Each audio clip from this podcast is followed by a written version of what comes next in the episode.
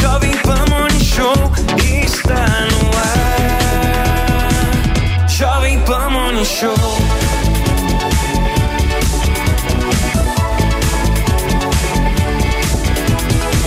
Jovem Pan Morning. Oferecimento Lojas 100. Preço baixo, carnezinho, entrega, montagem. É tudo sensacional.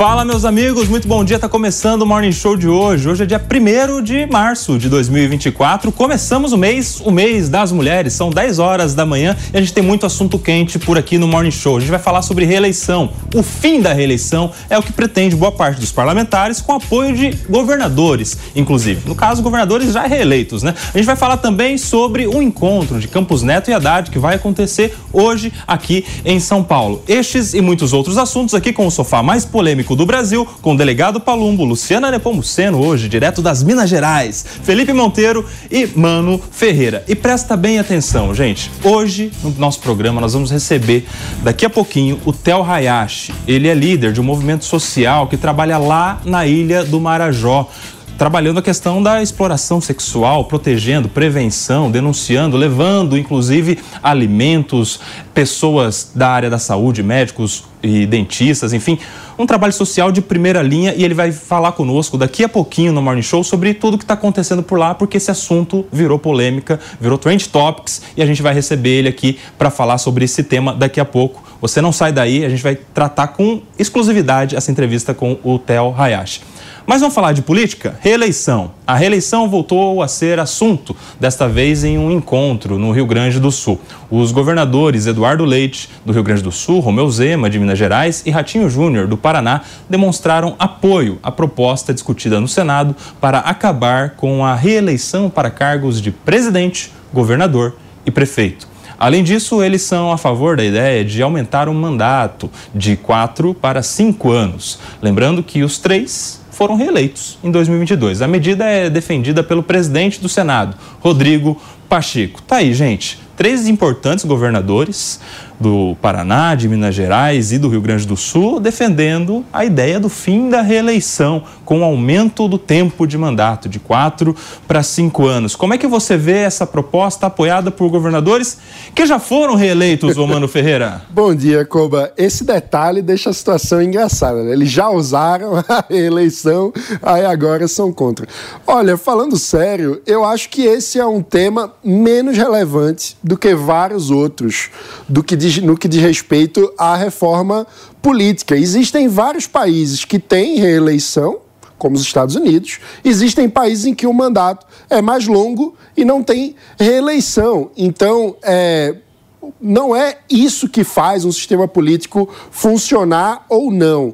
Na minha visão, muito mais importante é a gente discutir, por exemplo, a governança dos partidos. Como fazer com que os partidos deixem de ter um dono que consegue centralizar o poder, que consegue povoar a executiva nacional só de filhos e afiliados políticos para se perpetuar eternamente e concentrar todo o poder, por exemplo, de destinação do fundo partidário e do fundo eleitoral, dinheiro público pago pelo cidadão brasileiro que financia a atividade desses partidos e é tratado como se fosse dinheiro privado dos donos de cada partido. Então, isso tudo, para mim, é muito mais importante para revitalizar a democracia, para aproximar a política e o setor público do cidadão, fazendo com que os partidos tenham que buscar o eleitor, se conectar com as pessoas e não viver numa bolha isolada. Agora, todos esses são governadores jovens que têm perspectiva perspectivas de possivelmente se tornarem presidenciáveis e aumenta a chance para eles se puder ter menos reeleição. Né? Tá aí, ô Lu, eu quero te ouvir porque tem uma crítica é, de quem defende essa ideia, né, pelo fim da reeleição. O argumento é, é que no primeiro mandato, em situações em que há possibilidade de reeleição, é o mandato político que as decisões são tomadas com vistas simplesmente para a próxima eleição, ou seja, as medidas não, não interessam, não, não atendem ao interesse público, mas ao interesse político. Como é que você vê essa crítica? Coba, primeira questão relacionada à reeleição, embora o governador tenha falado, meu governador né, tenha defendido o fim da reeleição, eu também entendo que não deva haver reeleição por um fator. a possibilidade de você usar o seu mandato para se reeleger. E o que ofenderia a isonomia entre os candidatos. É você, você que, que, o que tem, tá com a você que tem mandato, tem você sai de Ferrari. Quem não tem, sai de Fusquinha. Então, porque a Constituição mesmo fala em eleições que sejam eleições livres de abuso do poder. E você tem uma espécie de abuso que é exatamente o abuso do poder político, que é você usar daqueles privilégios, as prerrogativas do seu mandato para se reeleger. Então, eu sou sim a favor favor da, do fim do Instituto da Reeleição. O que me causa é, reflexão, Coba, é exatamente trazer esses assuntos importantíssimos, também aliado aqui ao, ao, ao que o Mano falou, que são as oligarquias partidárias, no ano de eleição municipal. Nós temos que estar focados agora, não é na reforma política eleitoral, não que isso não seja importante, mas sim nos candidatos que vão a logo mais apresentar-se aí na arena pública para angariar os votos. Então, acaba sendo desvirtuado um pouco o foco daquilo que é importante neste ano de 2024, que são as eleições municipais. Ô, Palumbo, como é que você vê essa situação? Não, bom dia a todos. O Mano tocou no assunto importantíssimo. Partido hoje em dia tem dono. Não adianta falar que não tem, porque tem. E eles acabam se perpetuando no cargo. Então é muito difícil para candidatos ou políticos que já estão eleitos, como no meu caso, você fazer alianças. Porque enquanto um dono de partido tem o cofre na mão e ele literalmente despeja dinheiro, e quando é aliado do governo ele despeja emendas, como é que você vai competir com, com uma pessoa dessa?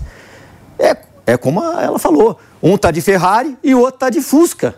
É muito desigual a campanha política. Eles decidem quanto tempo você vai ter de TV, eles decidem quanto você vai ter de dinheiro, eles decidem quem vai estar na chapa ou quem não vai estar na chapa. E não é somente candidatos fracos, aqueles que possivelmente terão poucos votos, que eles tiram da chapa. Quando tem alguém que vai ter muito voto, eles também tiram. Eu posso citar um exemplo. Eu, na campanha de vereador, eu tive sete segundos de TV. Tive... Só falava seu nome e seu número? Só falava isso. É? E na campanha de deputado, que eu já tinha havido sido testado, que eu tive mais de 118 mil votos só na campanha de vereador, eles diminuíram o meu tempo de TV. Então, você fica numa situação que você é dependente, como o Mano falou, de um dono de partido. Agora, por que, que esses vereadores, gosto dos três, hein? Gosto dos três. Governadores, né? É, Gosto dos três. Por que, que eles não tiveram essa ideia na, no primeiro ano de mandato deles? Agora, outra coisa, o PP, eu quero te ouvir também sobre isso depois, ô Palombo, mas é que a proposta é para fim de reeleição de governador, de prefeito e do presidente, mas ninguém falou sobre fim de reeleição no parlamento, para deputados, senadores e vereadores. Depois eu vou ouvir o Palumbo, mas eu quero te ouvir primeiro, Felipe Monteiro. Não, primeiro que eu sou completamente contrário né, ao fim da reeleição. Não é? Nem para governador, Quando, presidente? Nem para governador, ah. nem para presidente é, nem para prefeito, não é? Quando eu vejo esses três aí falando que querem o fim da reeleição, parece que é choro de perdedor, né? Não conseguiram é, é, prevalecer no debate político nacional. Foi reeleito. Político na, nacional, mano, político nacional, né? Visando ser candidato a presidente da República e acho que o fim da reeleição vai facilitar o acesso dele ao Poder Executivo Federal, não é? Quem fala, por exemplo, que a reeleição é um problema parte da premissa que o presidente, o governador e o prefeito usaria a máquina, não é, nos quatro anos para poder se reeleger para mais um mandato. Mas ele poderia, se não tiver reeleição, e usa mesmo. usar a máquina para reeleger o sucessor. É, ou seja, não tem nenhuma lógica você usar esse argumento de usar a máquina para fins de reeleição, porque ele pode usar a máquina para indicar um o sucessor. PP. E é assim que acontece na prática. O que a gente tem que discutir e eu sou a favor da, dessa discussão, é meios de tornar a competição muito mais é, igual. Por exemplo, o candidato presidente da República da reeleição, ele continua no cargo de presidente. Às vezes poderia criar algum tipo de instrumento que ele seja obrigado a se afastar para disputar a reeleição, não é? Saindo da máquina pública. O que a gente não pode é não permitir que o público, né, que o povo que o sufrágio universal, que a sociedade que tem o poder político exerça o direito de escolher um prefeito, um governador e um presidente bom. Porque a gente sabe que quatro anos é muito pouco para você impor ao país um plano de desenvolvimento. tem que ter muito mais tempo para você fazer isso, não é? E cinco anos também é pouco. Então eu vejo com naturalidade os bons políticos poderem concorrer à reeleição. E tem um problema, tem uma questão também que eu acho que é, que é importante também, o Cuba, que é o seguinte, que é, é quando você é, tem um prazo menor de governo, a, o candidato, o prefeito, o governador e o presidente, ele não tem incentivo para fazer um bom mandato. Então ele pode, por exemplo, ah, já que eu fui eleito, vou ficar só quatro anos, eu não tenho incentivo para fazer um bom mandato para buscar a reeleição. Ele pode buscar outros então cargos. Ele pode, então ele pode buscar, ele então ele pode. Você não deixa eu terminar de falar, Paulo. Que isso? É que você tá segura tá um pouquinho. tempo aí, ó. Segura um pouquinho, segura um pouquinho aí. Seu tempo já. Você, você usou o seu tempo, poderia ter usado mais. Não, não, já triplicou todo mundo junto aqui. Conclui aí, Pepe. Senão ele vai falar até deixa, amanhã. Não deixa eu falar. Fala, conclui, Pepe. Ele não deixa eu falar, é impressionante. Não, é, eu, eu tô me sentindo constrangido. Eu, a primeira vez que eu falo no programa. Vamos lá, eu deixo continua. Eu asseguro a sua palavra. Você vai Tava ficar com saudade do Palu. Não, todo mundo, saudade todo mundo interrompe. Mano me interrompe. Palu me interrompe. É impressionante, cara. Ô, Pepe, você é o aniversariante dessa semana, meu irmão. Aniversariante. Qual que é a palavra? Volta a palavra pra ele. Você é o aniversariante da semana, você tem a palavra garantida. É ridículo, é ridículo. Eu vou falar, eu vou falar mais coisas nenhuma agora. Fala com você, Palu. Ridículo, cara. Ô, Palumbo, é, a palavra pra você. Eu não trouxe a minha chupeta Babaca, aqui. Calma, você fez não, aniversário ontem. Dá pra dar Pepe, pode concluir. Peraí, dá licença, porque eu seguro pra você, vai. Eu não, eu não vou falar mais nada. Até o final do programa eu não falo mais nada. Fala aí, ô Palumbo. Não, eu, eu concordo com a Luciana, porque, olha, por exemplo, São Paulo, são 5 mil cargos de livre escolha do prefeito. Nem você deixou... São 30, mais de 30 subprefeituras. Você acha que quando chegar na época da eleição, todos esses subprefeitos de São Paulo que tem abaixo dele 20 a 30 cargos, eles vão trabalhar para quem? É lógico que é para o candidato da máquina. Então, se torna injusto sim. É uma Ferrari competindo com um Fusca. Não significa que vai ganhar a eleição. Tivemos um caso aqui do Rodrigo Garcia, que mesmo com a máquina não conseguiu. Muito dinheiro ah, com a máquina não conseguiu. Mas é exceção. Mas é, Os que é. não se reelegem são, são situações excepcionais, porque a maioria consegue Exatamente. se reeleger. A máquina conta o que muito. eu fico pensando em termos da, da, duração do mandato é que se a pessoa não conseguir fazer nada em cinco anos, ela não devia mesmo estar ali de e forma tchau, né? alguma. É tchau. Vamos, vamos limar. Ô, ô Manu, o que a, a turma fala é que é o seguinte: quatro anos é muito tempo para quem é ruim e é pouco tempo para quem é bom, né? Ou seja, você sempre vai ficar numa sinuca de bico também em relação ao período de um mandato, né? Que querem aumentar de 4 para 5 anos. Exatamente. E aí não tem fórmula mágica, não tem resposta certa. Cada país faz a sua escolha. Tem países que são 4, tem países que são 5 anos.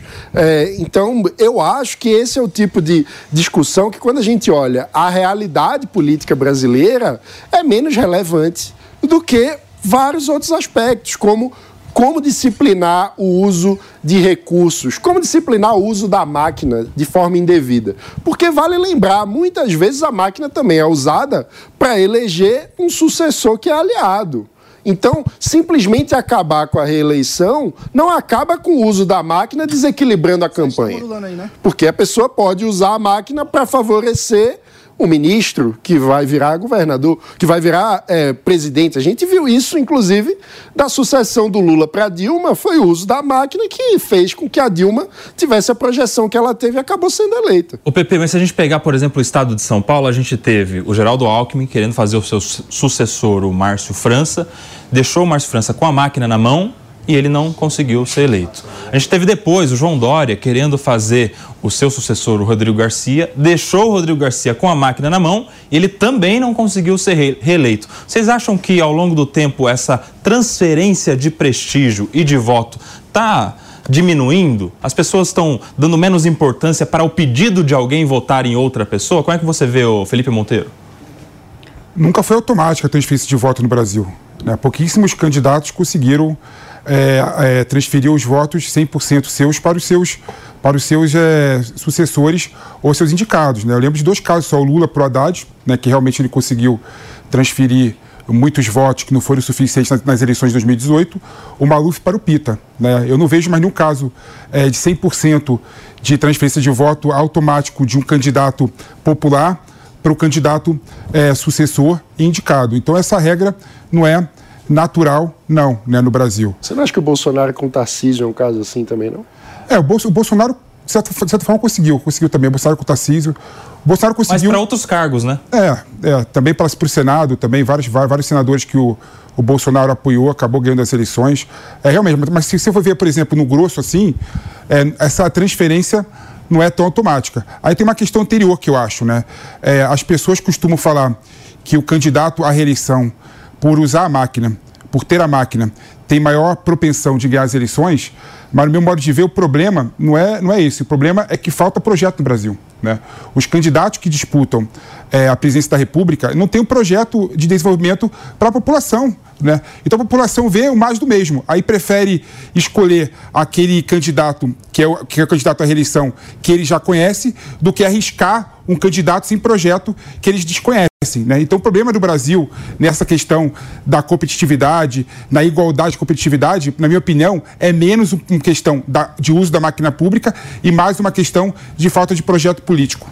Agora, Lu, você acha que Zema, Ratinho e o Eduardo Leite estão tendo esta posição pelo fim da reeleição, pensando na presidência, como é, falou aqui o Felipe, já que eles estão no radar, são jovens, em algum momento vão estar nessa condição de presidenciável, com menos reeleição, né? no caso, eles teriam mais chances ao longo dos próximos anos. Você acha que é algo pensado não, não vou fazer essa, essa aliança, não, de que seja um projeto comum deles, enquanto presidenciáveis, caso isso venha a se concretizar. Mas eles têm um elemento que os une, que é o fato deles serem é, governadores fruto do instituto que eles estão defendendo a extinção agora. Então é muito fácil chegar e falar assim: olha, eu já, já me vali daquela previsão constitucional e agora pode acabar. E um ponto que me traz reflexão também é não só o, essa proposta de alteração da Constituição para o fim da reeleição, mas também, Coba, um outro assunto que vai ser deliberado no Senado de unificação das eleições. Esse eu acho mais problemático do que o fim da reeleição. Vamos, contextualizar. Na mesma ocasião em que o presidente do Senado e do Congresso Nacional, Rodrigo Pacheco, falou sobre essa ideia de fim de reeleição para governador, prefeito e presidente e aumento de mandato de 4 para 5 anos, ele também trouxe uma outra proposta, uma possibilidade, que é unificar para o mesmo dia, para o mesmo ano, as eleições municipais e as eleições gerais. Ou seja, no mesmo dia você votaria para prefeito, governador e presidente, vereador, deputado estadual, deputado federal e senador. A, a crítica que o presidente do Congresso faz é de que hoje, do jeito que nós estamos hoje, eleições a cada dois anos, nós estamos em um estado permanente de eleição e de campanha. Ou seja, o tempo todo tem alguém já em pré-campanha, fazendo política, e isso não dá, não dá tempo à administração pública e aos governos de trabalharem políticas públicas, porque está todo o tempo a política contaminada pelas campanhas. Como é que você vê essa ideia de unificar as eleições, ô Palumbo? Eu acho que vai virar uma bagunça, que o povo, ele não. É, o, o, o povo às vezes ele não sabe. Eu recebi gente do Nordeste falava, ah, votei em você aqui. Falei, ah, desculpa, o senhor não votou em mim. Uhum. É, infelizmente acontece isso. No Nordeste, no Sul, as pessoas confundem o tempo todo. A população não sabe o que faz, a população de forma geral não sabe o que faz um vereador, não sabe o que faz um deputado estadual, não sabe o que faz um senador. Por isso que muitas vezes nós somos cobrados, e nós temos que ser cobrados mesmo, eu não, não me eximo dessa responsabilidade, não. Ah, por que, que você não faz um projeto desse? Por que, que você não faz isso? Como vereador, eu, eu recebi proposta, faz um projeto aí para ter pena de morte. Então, a população ainda não tem essa consciência. Falta informação. Falta essa, essa, essa informação para a população do que faz cada político. É por isso que eu posto sempre nas minhas redes sociais explicando o que faz cada um e pedindo para a população fiscalizar. Eu vi aqui em São Paulo, ninguém me contou, aqui na Brigadeiro Faria Lima, uma pessoa pegando o panfleto do chão, ah, vou votar nesse. Eu entrei em desespero. Isso é comum. É comum, e só que isso é comum aqui em São Paulo, você imagine por esses interiores do Brasil afora. Sim. E outro, o que pega numa campanha é dinheiro. É dinheiro. Olha, eu fui em duas campanhas sem fundo. É um sacrifício. Meu pai, com 90 anos, me ajudando a panfletar em Ribeirão Preto numa feira foi humilhado, porque a panfletagem é um gesto de humildade e você é humilhado o tempo todo. As pessoas pegam papel, rasga, te xinga. Eu pegava do chão, ah, não joga fora não, que eu estou gastando no meu bolso. Imagine fazer isso com seu pai de 90 anos. Agora, vocês acham que dono de partido, por exemplo, que tem 3 milhões de fundo, emenda pra caramba, já está logo, ele, ele ganha uma campanha e já está fazendo outra. Ele assume e já está fazendo campanha. Você acha que um cara desse vai ficar panfletando, vai ficar adesivando? Eu peguei apelido na campanha de delegado panfleteiro e delegado adesivador. E fui, e fui zoado nos grupos por causa disso. Ô, Pepe, agora imagina só que pai seria três anos sem campanha, sem política, só a cada quatro anos, aí tem uma eleição de uma vez só. Como é que você vê? Assim, o ponto favorável que eu vejo dessa proposta de unificar ah, as campanhas é reduzir o custo da campanha eleitoral, não é? Porque quando você faz uma, uma eleição né, para todas as vagas, todos os cargos, é, uma única vez em quatro anos, com certeza o custo eleitoral reduz e o valor é, destinado de fundo público eleitoral reduz também. Então, esse é o único benefício que eu vejo relacionado à unificação é, das eleições municipais e estaduais e federais.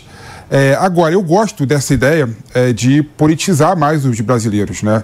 Então, quando tem eleições a cada dois anos, né, eu sinto que o brasileiro ele, ele, ele acorda, né?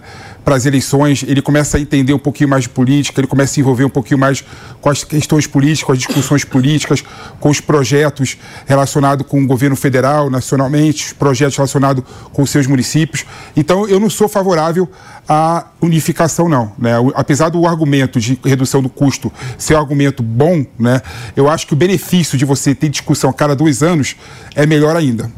Meus amigos, agora vamos falar de trem, porque olha só que notícia boa para quem pega estrada diariamente entre Campinas e São Paulo. Consórcio entre Gigante Chinesa e Grupo Brasileiro do Metrô de BH vence o leilão do trem entre São Paulo e Campinas. Trem Intercidades poderá comportar 800 passageiros. A viagem, que hoje em transporte coletivo leva 3 horas, vai ser feita em 64 minutos de trem. O leilão marca a retomada de transporte pessoal sobre trilhos no Brasil. A expectativa é que o trem fique pronto em 2031. Mano, como é que você vê essa retomada? As pessoas andando de trem intercidades, não só trem nas cidades, né? Como a gente tem, por exemplo, aqui na capital, em São Paulo. É uma boa, né? É uma excelente notícia. Você sabe que eu diria que um dos grandes problemas do Brasil lá atrás foi a aposta feita por Juscelino no transporte rodoviário, como se fosse a grande solução do Brasil. Deixou a nossa infraestrutura de transportes é, muito dependente de um único modal. E isso é muito ineficiente, né? Quando a gente pensa em outros países, outros contextos, você tem vários outros modais. Então, você retomar é, a construção de infraestrutura de trem, na minha visão, é essencial. E a forma de fazer isso é via concessão e parceria público-privada, como é esse caso. Então, eu acho que é uma excelente notícia para todos os brasileiros. Agora, Lu, isso aí vai ao encontro também de uma intenção brasileira de liderar a transição energética mundial, de ser um polo de destaque na descarbonização, né? Porque isso ia tirar monóxido de carbono, ia, ia ser uma energia mais limpa. Como é que você vê a ideia do trem?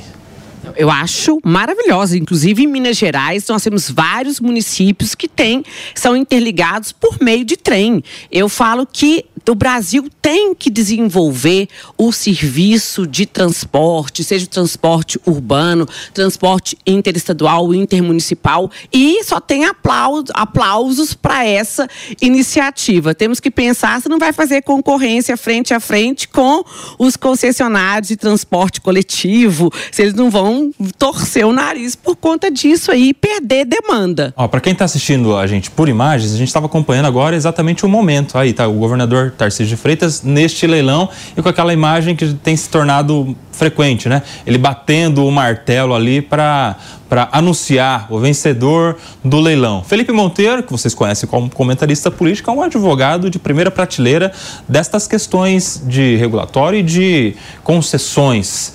PP, a gente teve uma proposta somente e foi a vencedora. Por esse ponto, você acha que a gente poderia ter trabalhado de alguma maneira mais concorrentes, de repente alcançar uma concorrência maior, um preço menor, um serviço mais eficiente? Porque só um propondo e ganhando também não fica tão legal, né? É, é com certeza a crítica que se faz dessa licitação é exatamente a baixa competitividade. Né? Somente um consórcio apresentou a proposta, o lance, inclusive, teve um deságio só de 0,01%. Explica aí o deságio. É, na verdade, a licitação ganha quem oferecer o menor preço da tarifa pública, né? É, e, e, a empresa que ganhou a licitação, ela ofereceu quase nenhum desconto na tarifa, e, porque estava disputando sozinho. Então você vê claramente que é, esse é um problema da, da, da licitação que não permitiu ter mais flexibilidade de modo a outros interessados participarem da licitação e da PPP. Aí é uma parceria público-privada, né? Você vê, por exemplo, que aquelas pessoas que defendem a ausência do Estado, né, na política pública, a ausência do Estado é, no investimento em transporte, né? O Estado nessa concessão que vai é, estruturar é, o transporte é, de trem de São Paulo até Campinas, né, é, prevê um aporte, um investimento do Estado de São Paulo de 8 bilhões de reais.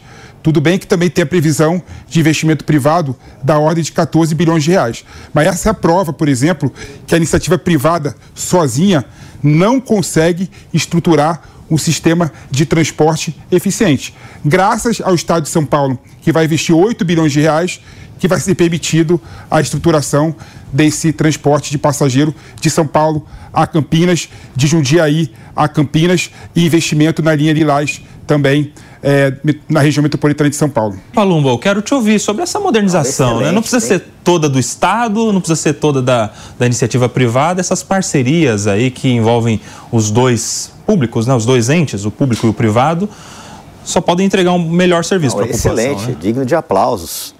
Quem vai ser o beneficiário com isso? O povo. Vai ser bom para o povo? Vai aumentar a concorrência? Cara, o cara que trabalha de fretado, ele dura três... Imagina você, dura, demorar três horas para chegar no serviço, demorar mais três horas para chegar na sua casa, Não. já é praticamente outra jornada de trabalho. E, e a própria é? pessoa que vai com, sozinho no carro, pedágio, gasolina, vai, bar vai baratear risco, desgaste do veículo, vai desafogar as estradas, vai aumentar a concorrência. Porque hoje o pedágio ele, ele aumenta lá e você vai fazer o quê? Nada. Ou você vai de avião, que a população não tem dinheiro, ou você vai de carro ou, ou ônibus. Não tem outra opção. Então, excelente, digno de parabéns. Lu. Não, eu só queria chamar a atenção para um ponto que o PP levantou, exatamente num leilão dessa magnitude, ter um licitante. Eu não vi o edital, não sei se o PP tem conhecimento, se não tem cláusulas restritivas ou tiveram cláusulas restritivas, porque o objetivo do leilão é exatamente abrir a concorrência para você ter competitividade. Aí vai nessa concessão e aparece um uma empresa interessado, interessada, então isso me causa um, é um ponto para mim de reflexão de ter um apenas concorrendo. Como é que você vê essa questão? Porque também é, não é em toda esquina que a gente acha uma empresa que tem condições de fazer uma linha de trem de passageiros. Né? Será que falta mais investimento em pesquisa? Até porque nesse caso está envolvendo até uma chinesa, hein, Lu? Não é isso? Tem uma integrante chinesa do consórcio. É, para esse caso, eu teria que estudar com um pouco mais de profundidade para saber se tem alguma questão ali que meio que direcionou. Porque às vezes você cria tantas especificidades nas condições de contrato que desinteressa muitas empresas, acaba ficando para uma só. Então, esses casos, inclusive, merecem uma é, investigação para ver se foi isso que aconteceu ou não. Agora, um outro aspecto muito relevante se tratando de Brasil é a nossa insegurança jurídica que afasta muitos investidores. Então, você vê, por exemplo, recentemente nós tivemos no Rio de Janeiro o prefeito, então prefeito Marcelo Crivella, destruindo uma estação de cobrança de pedágio de uma concessionária é, na base do, do trator desrespeitando completamente os contratos. Ou seja, que país maluco é esse em que o poder público firma um contrato, aí muda de gestão, vem um outro gestor e mete o trator em cima como se não tivesse contrato. Então, esse tipo de situação, muitas vezes, também é algo que afugenta o investidor internacional, investidores nacionais, inclusive. Então, é, conseguir fazer com que a regulação seja clara e que haja segurança jurídica para investimentos de grande porte que precisam ter, portanto, um longo prazo para ter a recuperação do investimento é essencial para a gente poder atrair mais concorrência nesses casos. Até porque, ó, por exemplo, no caso deste trem entre São Paulo e Campinas, a previsão de entrega é de 2031. A gente já viu quantas obras, Palumbo, sendo previstas. Tem obra da Copa que não saiu até agora. Exato. Né? Por quê? Porque em algum momento vai lá o Ministério Público ver uma irregularidade e paralisa a obra, Rodanel. embarga, aí demora. Rodanel, exemplo. Pois é, então, então assim, a, a expectativa é que a gente veja isso acontecendo, né? Pe- Pediu, Pepe? Eu pedi que só fazer um esclarecimento aqui. Né? Eu, eu- eu havia falado na minha manifestação que a licitação era um desconto sobre o valor da tarifa, mas não era. Era um desconto sobre o valor do, da conta prestação que o Estado vai pagar para a concessionária. Ou seja, o edital prevê que o Estado tem teria que ter um investimento máximo de 8 bilhões de reais e ganharia a licitação quem eh, oferecesse o menor desconto nesse valor que o Estado investiria no serviço. Né? A, a- a tarifa é fixa em 50 reais de São Paulo para Campinas. E aí, Palumbo? E que não está Peraí, caro. Palumbo, antes de você falar, são 10 horas e 30 minutos, 10 e meia. O Palumbo vai falar agora sobre a questão do trem entre São Paulo e Campinas. O prazo está previsto para 2031. Em 2031, segundo as expectativas oficiais, teremos trem de quem vem de Campinas para São Paulo e de São Paulo para Campinas. Vai lá, Palumbo. Não, seria maravilhoso, né? Eu repito tudo que eu falei.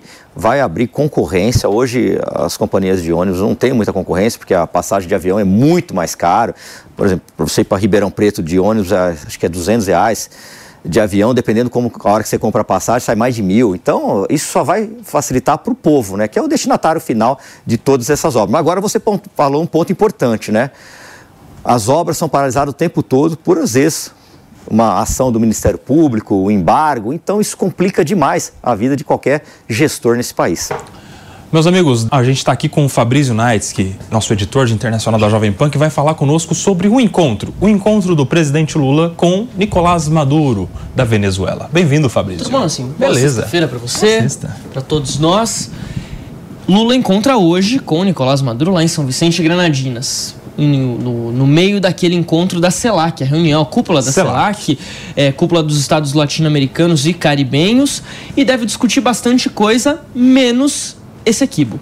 Isso porque Uai. ontem ele encontrou com o presidente da Guiana, o Irfan Ali, também conversaram sobre vários assuntos, mas oficialmente o tema, a disputa entre Guiana e Venezuela pelo território de Essequibo não foi tratado entre os dois presidentes. A expectativa, o próprio Lula chegou a falar sobre isso, é que não volte a ser discutido esse tema nesse, nesse encontro entre Maduro e ele e que isso pode ser tratado futuramente. Ele disse, inclusive, ter se colocado à disposição, o Brasil ter se colocado à disposição para essas conversas, quando as duas partes quiserem. Também mencionou o, o chefe de Estado de São Vicente Granadinas, Ralph Gonçalves, que está presidindo a CELAC nessa semana, e disse então que é por aí o caminho. É interessante a gente até destacar, Nelson, o comunicado conjunto que foi emitido pelo Itamaraty, também pelo governo da Guiana ontem. Ele diz o seguinte, eu vou abrir aqui só para a gente ter certinho o que foi dito, que os dois presidentes no encontro, Lula e Irfan Ali, ressaltaram que o direito internacional, direitos humanos e democracia são pilares fundamentais para uma região pacífica e próspera, se referindo aqui à América do Sul, compromisso inabalável de garantir que a América Latina e Caribe continuem sendo uma, uma zona de paz e cooperação, e também o presidente Irfan Ali expressou o agradecimento ao presidente Lula pelo apoio consistente em favor da solução pacífica de controvérsias na região sul-americana. A gente lembra então dessa discussão que começa ali em dezembro, aliás, volta à tona em dezembro. O Brasil chegou a posicionar ali, enviar militares para a região de fronteira eh, em Roraima, faz fronteira tanto com a Venezuela também com a Guiana. E aí começa essa discussão, esse embate que o Brasil tem tentado se afastar um pouco e dizer que busca uma solução pacífica, cumprindo basicamente o que diz as normas, o que dizem as normas da diplomacia aqui do país. Então essa região, essa reunião, melhor dizendo, hoje entre Lula e Maduro deve tratar muito mais de acordos comerciais entre os dois países e também, claro, as eleições na Venezuela tem toda uma discussão, a gente não sabe exatamente como que o Brasil vai se posicionar em relação a isso, já que o acordo original era entre Estados Unidos e Venezuela. Aí sim, retirar parte dos embargos eh, financeiros sobre a Venezuela para que fossem realizadas eleições limpas, eleições democráticas neste ano. As eleições devem acontecer esse ano. Em que condições? Bom, por enquanto os sinais são negativos. Você tem opositores presos, você tem uma grande perseguição acontecendo por lá nesse momento, e o Brasil até, uma- até agora não tem se posicionado de maneira muito firme em relação a isso. Vamos descobrir depois, sabendo ali, vendo pelas notas do Itamaraty, o que de fato foi debatido e o que pode ser prometido nesse encontro. Vamos acompanhar o que sairá deste encontro entre presidente Lula e Nicolás Maduro. Obrigado, viu, Fabrício? Você volta ainda hoje no Morning, né? Com certeza. Mano Ferreira, um encontro do presidente brasileiro com o Nicolás Maduro da Venezuela. E, aparentemente, segundo as expectativas, não vai se falar sobre a ideia venezuelana de anexar o território da Guiana Essequibo. Pois é. Agora, é esse comunicado conjunto do governo brasileiro com o da Guiana, na véspera do encontro com Maduro, contém aí algumas indiretas, né? Porque se fala em democracia, o que não existe na Venezuela se fala em respeito aos direitos humanos, o que não existe na Venezuela. Se fala em solução pacífica de conflitos, o que repele a possível invasão da Venezuela em, na região de Essequibo. Então, há nesse comunicado previamente ao encontro com Maduro alguns posicionamentos que, se o governo brasileiro levar a sério, indicam um caminho de, se houver coerência, para a conversa com Maduro acontecer em torno da pressão por volta e restabelecimento da democracia com eleições limpas e livres, o que é muito difícil, por respeito aos direitos humanos, o que o governo venezuelano também não consegue cumprir, e por deixarem de lado e acabar qualquer tipo de especulação sobre anexação de território, dado que está falando aí de é, a América do Sul ser uma região pacífica, estável e sem conflitos violentos. Então, se mantiver o tom da carta conjunta que houve com o governo da Guiana, há uma boa notícia aí. O difícil é que parece que quando o Lula encontra com Maduro,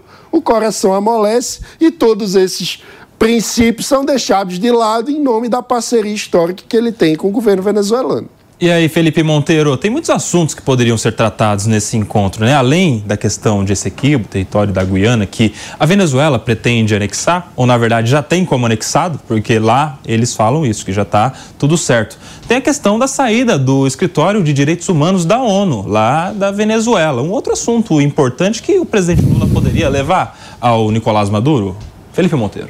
Não, com certeza, né? Eu discordo do Mano quando ele fala é, do Lula em relação ao Maduro, é, do, do, coração ficar amolecido quando ele contra o Maduro. Né? Eu acho que a alternativa para a Venezuela é o Brasil ter um, exercer o protagonismo dele regional, não é? Convencer o Maduro a cumprir o acordo que ele fez por eleições limpas e transparentes, liberação dos membros da oposição é, da Venezuela que estão presos, que foram sequestrados, é, ou que teve, tiveram o seu direito negado de participar de eleições na Venezuela. Esse é o foco que o Lula tem que ter, sim, na reunião com Maduro. É bom lembrar que a Venezuela terá eleições esse ano, o mundo está olhando para a Venezuela e não adianta a gente querer resolver o problema da Venezuela braguejando contra a Venezuela, xingando a Venezuela, xingando Maduro, não reconhecendo o poder do Maduro. Não. Numa negociação, você é obrigado a manter o tom neutro para poder conseguir aquilo que você quer e o que você prevê.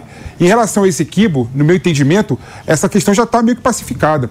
Todo mundo sabe que o Maduro ele fez esse plebiscito na Venezuela para unificar a população da Venezuela em algo que dificilmente ele faria, que era invadir esse equibo, invadir a Guiana.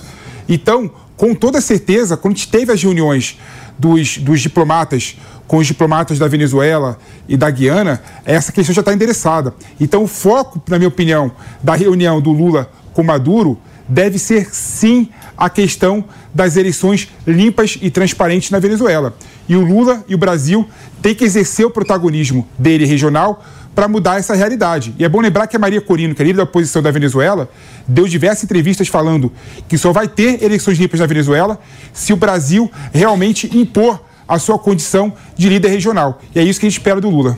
Ó, Pepe, ninguém te interrompeu, apesar do Palumbo ter se retorcido aqui. Ah, não dá pra sofá. aguentar um negócio desse. Enquanto cara. o Pepe fiquei quieto, falava, ele ia sair do programa chorando. enquanto o Pepe falava, o Palumbo deu um duplo twist carpado aqui no sofá. Cara, eu tô Acredito que tava aqui, discordando, cara. né, ô Palumbo? Não, e aí? completamente. O que, que tem que fazer então? Tem que estender um tapete vermelho, como foi feito aqui no Brasil, receber o Maduro, esquecer que lá é uma ditadura, que não é uma democracia, esquecer que ele é acusado de envio de toneladas de cocaína para os Estados Unidos, esquecer que ele pega os seus opositores ou mata ou prende. Temos um exilado, Juan Guardó. Esquecer tudo isso. Se E aí for ele. Eu não te interrompi? Por que você está me interrompendo? Pega sua chupeta aí, eu não te interrompi. tô dando a cartada Eu não te interrompi. quit. Tô dando eu fiquei quieto aqui. Por que você está me interrompendo? Se o eu não vou dar resultado for chilique igual você, não. Eu limpas, vou sim. sair do programa, eu não falo mais. Sentar aqui no meio. Não, peraí. Não, fica aí, pelo amor de Deus, se Não, não, não, Não, é não coloca essa função de intermediar. Não, você vê que ele não. interrompe todo mundo, mas quando ele vai, ai, eu vou sair do programa. Parece aqueles moleque mimado. Para com nunca isso. falei pô. que ia sair do programa. Você falou agora aqui. Foi nada. Ó, resgata aí quem, Eu falei quem que tá, falar tá ouvindo o programa assim. aí. Vamos chamar o VAR, hein, né? É, eu chamo o VAR aí, a minha equipe aí, que você falou sim. Bom, Conclui, enfim, agora você falar que você, a gente não está se insurgindo contra a Venezuela, nós estamos nos insurgindo contra esse ditador e todas as barbaridades que ele anda fazendo. E é engraçado que o executivo, ele não quer se meter lá, mas na guerra do outro lado do mundo ele se mete. Então você vai entender, não tem coerência nenhuma nisso. Porque é o viés, né? Ah, aquele lá tá do nosso lado, né? Então vamos ficar quietinho aqui, vamos ficar na moita. Deixa eu ficar na moita aqui. Vamos fingir que a gente vai fazer alguma coisa, não fazer nada.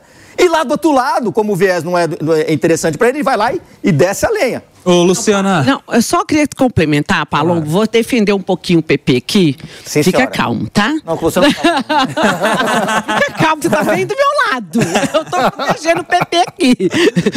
Porque eu entendi a colocação dele no foco do, no destino do Lula nessa reunião. Se o coração dele amolece ou não, isso aí já deixa o PP fazer essa análise Essa é junto, treta do Mano junto com o com o Mano. É, o Mano acho que faz a análise. Acho que o Mano se tá vai certo. amolecer ou não o O Mano tá não certo. entrar. o Mano tá certo. Eu não vou entrar nessa seara. Mas é um contrassenso você ter um ditador soltando na rede social que vai garantir eleições livres e democráticas. Com a Suprema Corte do país tendo impedido a candidatura da líder da faz oposição. Não faz sentido. Mas o Lula quer ter a reunião, não quer falar sobre é, Guiana, Esequibo, que então vá lá fazer essa intermediação desse papelzinho falacioso de que teremos eleições livres e democráticas naquele país. Põe o nariz de palhaço pra gente, né, acreditar que isso realmente Ô, vai mano, acontecer. você sabe que quando eu ouço alguém falar que vai para Venezuela para garantir eleições limpas, um processo liso, né, como se espera de um processo eleitoral, eu fico pensando, será que as pessoas acham que uma eleição limpa é só o dia da eleição? É só na hora de votar?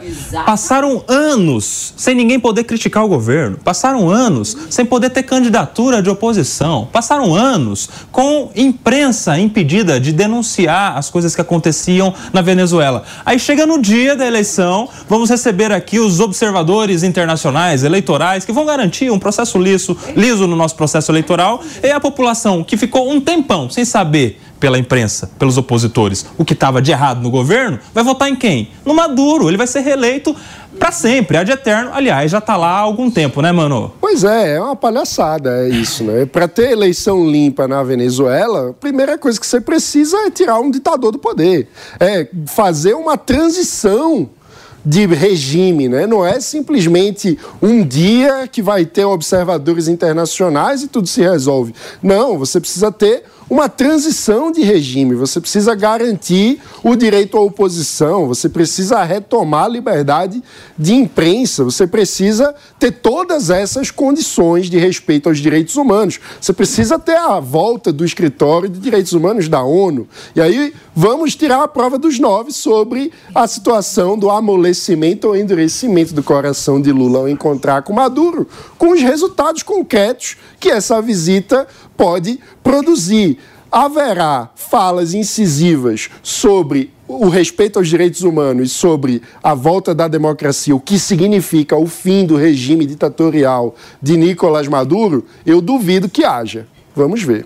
20 segundos, PP. Não, só um ponto aqui. Eu sou contra a forma como o Lula recebeu Maduro aqui. Eu acho que não tem que receber ditador com, com, com tapete vermelho, não. Mas, se estender o tapete vermelho fará com que a Venezuela faça eleições limpas e transparentes, aí o jogo muda. Aí o jogo muda. e para mudar a realidade da Venezuela, é bom lembrar que não tem que pensar somente na eleição. Tem que pensar no dia depois, né? Porque o Maduro, se perder as eleições, o que vai acontecer com ele? Tem que pensar tudo isso. PP, tapete vermelho Salvador, hein? Quer democracia? Coloca um tapete vermelho. É, técnicas de negociação. Tá São, sair do poder. São 10 horas e 45 minutos agora, gente. Nós estamos em 1 de março, começando o mês das mulheres e conosco, conosco aqui no Morning Show, a mulher do tempo desta emissora para falar como é que vai ser o tempo no mês de março. Bem-vinda, Paulinha. Tudo bem? Beleza. Tudo bem com vocês, pessoal? Gente bonita aqui do Morning Show. Tudo bem com a nossa audiência também? Bom, Bom dia para vocês. Vamos lá, falar como será o mês de março. Rapidamente, a gente acompanhou que o mês de fevereiro foi muito chuvoso em grande parte do Brasil, região Nordeste, região Norte também, região Sudeste também caiu muita água por aqui, né? Chuva. Aqui em Opa. São Paulo, Rio de Janeiro também com alguns transtornos por causa da chuva. E o mês de março será chuvoso também na maior parte do Brasil. E será quente também, viu, Nelsinho? Nós teremos a presença ainda do El Ninho, o aquecimento das águas do Oceano Pacífico, mas esse El Ninho vai começando a se desconfigurar e perdendo força entre março e abril. A tendência é de uma neutralidade climática nos próximos meses e também de um laninha mais para frente, né? Falando sobre hoje e falando sobre esse fim de semana, Bom. gente, atenção para chuva hoje. Aqui E em aí? São Paulo, chuva em Minas Gerais, Vale do Rio Doce também, tem alguns sistemas atuando. E hoje tem previsão para temporal forte aqui na capital paulista, região Eita. metropolitana de São Paulo também. Todo o estado, aliás. Principalmente falando sobre o litoral de São Paulo, faixa leste paulista. Rio de Janeiro, atenção à Serra Fluminense, tem chuva volumosa para hoje também, como eu disse, Vale do Rio Doce, sul de Minas Gerais também, Espírito Santo. Todo mundo hoje aqui no Sudeste na rota do temporal. Nelsinho, guarda-chuva na mão hoje, capa de chuva, porque é chuva forte sim. Região sul do Brasil tem calor, pancadas mais isoladas de chuva, e região sudeste, centro-oeste do Brasil tem chuva também para hoje. Paulinha, hoje chuva em São Paulo é a previsão. E o fim de Isso. semana? Fim de semana é de tempo mais firme, gente. Calor. Tem pancadas de chuva também por causa do calor, afinal a gente ainda está no verão, pelo menos até o dia 20 de março. Mas o fim de semana vai ser marcado por mais calor e tempo firme aqui em São Paulo. Mas atenção, porque hoje é previsão para pancadão de chuva mesmo por aqui. Fiquem atentos então para essa sexta-feira de chuva em São Paulo. Obrigado. Isso aí, Paula tchau Nobre. vocês, gente. Tchau.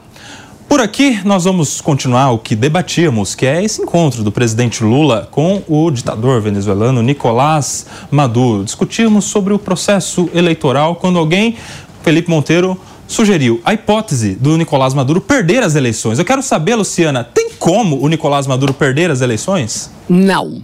Aliás, esse instituto do fim dessa PEC podia ser proposta para ele, né? Do fim da reeleição. Não pode sugerir. Olha, isso. Lula se pode vo- chegar se lá. você entrar lá no país, ele te prende. Ele te prende. Exatamente. Não faz isso, não. E o ponto E muito não vai adiantar tapete vermelho, não. E o ponto muito interessante, como que você falou, é da gente ter a crença de que o processo democrático se resume ao ano da eleição e ao dia das eleições. Nós temos regimes ditatoriais que têm eleição. É o caso, nós estamos falando da Venezuela. Processo democrático não é eu ter o direito de ir lá na urna. Envolve liberdade de expressão. Envolve o direito do povo ir para as ruas, de se opor ao governo, de se manifestar. E nós não temos esses requisitos essenciais à cidadania e à democracia nesse país. Então, acho que o Lula poderia aproveitar essa proposta do Senado nosso e levar lá. Ó, fim da reeleição, mandato de cinco anos. Tá aí, ó. Rodrigo Pacheco, Ratinho Júnior, Romeu Zema, Eduardo Leite. Vão pegar um bonde pra Comitiva! Venezuela. Comitiva brasileira. Avião da Fábio. Melhor não, hein? Melhor não. E aí? Não, tem ponto interessante nessa discussão sobre a Venezuela, porque algumas pessoas no Brasil têm falado o seguinte: você acha possível ter golpe sem tanque na rua? Quando o Chaves, por exemplo, permitiu fazer o plebiscito o referendo sobre a reeleição e depois de novo sobre a reeleição, isso foi um golpe institucional de Estado sem colocar um tanque na rua e sem dar o tiro. Ou seja, a forma de você fazer golpe de Estado tem vários aspectos e tem várias dimensões, Pepe, não necessariamente Pepe, na rua. já que você está falando, eu quero ouvir de você também essa outra questão que alguém trouxe aqui, eu acho que foi o Palumbo. A posição de neutralidade do Brasil em relação às questões internacionais. A gente viu em algum momento o governo brasileiro falando de respeitar a soberania dos seus é, vizinhos e não dar pitaco aqui ou ali, mas a gente viu uma postura muito diferente agora, recentemente, contra Israel, assinando a manifestação, subscrevendo a manifestação da África do Sul no, na Corte Internacional de Justiça, em que eles pleiteiam a condenação por genocídio do Estado de Israel. A gente viu as próprias manifestações públicas do presidente da República falando abertamente sobre questões internacionais, não só de Israel, né? Um pouco antes a gente viu também sobre Rússia e Ucrânia, mas aqui do lado, na América Latina, a posição de neutralidade, respeitando a tradição diplomática do Brasil de não interferir nas relações com os outros países. Como é que você vê essa diferença no tratamento entre os países lá distantes e os aqui do lado? Bom, o, o eu me coloquei completamente contrário ao posicionamento do Lula né, em relação a Israel e também do governo do Brasil em relação a Israel ao assinar também a denúncia da África do Sul na Corte de Haia, não é? Isso como eu coloquei completamente contrário. Mas eu acho que são coisas completamente diferentes, né? O que está acontecendo aqui é, na América do Sul, em que o Brasil e o Lula e o governo está tendo o papel de mediador a fim de buscar o interesse comum, a fim de buscar ter eleições limpas e transparentes na Venezuela e a forma verborrágica e errática que o Lula se posicionou em relação a Israel, em relação à guerra Israel e Hamas. Eu vejo como situações completamente diferentes. E, no meu posicionamento, né, o Lula tem que, sim, tentar convencer o Maduro, tentar exercer o seu papel de liderança regional e tentar convencer o Maduro a fazer eleições limpas e transparentes na Venezuela. Não dá para você achar que o Maduro né, irá de forma unilateral mudar a posição dele sobre as questões é, envolvendo as eleições. Voltar em relação à, à posição dele contra a Maria Corina, que ganhou as prévias da oposição para disputar as eleições da Venezuela e permitir que ela dispute as eleições de uma forma unilateral. Então tem que ter um amplo convencimento do governo brasileiro, o um amplo convencimento do Brasil como papel de mediador isso não muda em nada a questão da neutralidade internacional do Brasil para tentar fazer que a Venezuela tenha eleições limpas e transparentes. Não existe eleição limpa enquanto Maduro for presidente. Exatamente. Essa é a grande Matou. questão, não é? Ou seja, amigos, quer matar o Maduro? São... Qual que é, qual, qual é? Não, ele tem que tirar do é? poder. Qual que é? Dita então, ditador você tem que combater e não abraçar. Mas isso se resolve com negociação. Gente, a gente vai falar agora sobre os casos de dengue, que passam de um milhão no Brasil. E já são 214 mortes confirmadas. Outros 687 óbitos são investigados, segundo o Ministério da Saúde, que vai implementar amanhã, amanhã, dia 2 de março, o dia D Dia Nacional da Mobilização contra a Doença. Quem está com a gente aqui é a Camila Iunes, que vai trazer novidades, detalhes sobre o dia D, amanhã, 2 de março. Bem-vinda, Camila. Oi, Kobayashi, muito bom dia para você, para toda a bancada do Morning Show e para quem nos acompanha aqui na Jovem Pan. Pois é, a gente vai ter o dia D amanhã, mas aqui no estado de São Paulo já começou o estado tentando se adiantar aí nesse combate à dengue. Aqui no estado a gente já tem mais de 110 mil casos confirmados, situação muito complicada né, em todo o país e aqui no estado de São Paulo não é diferente. Essa ação que está acontecendo, né, o dia D que começa hoje aqui no estado de São Paulo, é uma ação coordenada, viu, juntando esforços, Kobayashi, tanto por parte do Exército, da Defesa Civil e também das secretarias de Saúde e de Educação. A gente está em uma escola onde está acontecendo exatamente essa ação, uma escola estadual aqui da capital paulista, na Zona Sul, e as crianças estão recebendo conhecimentos, né? Porque é muito importante essas crianças receberem esse conhecimento, Kobayashi. O que, que as, as pessoas falam, secretários, autoridades, professores, que essas crianças recebendo esses conhecimentos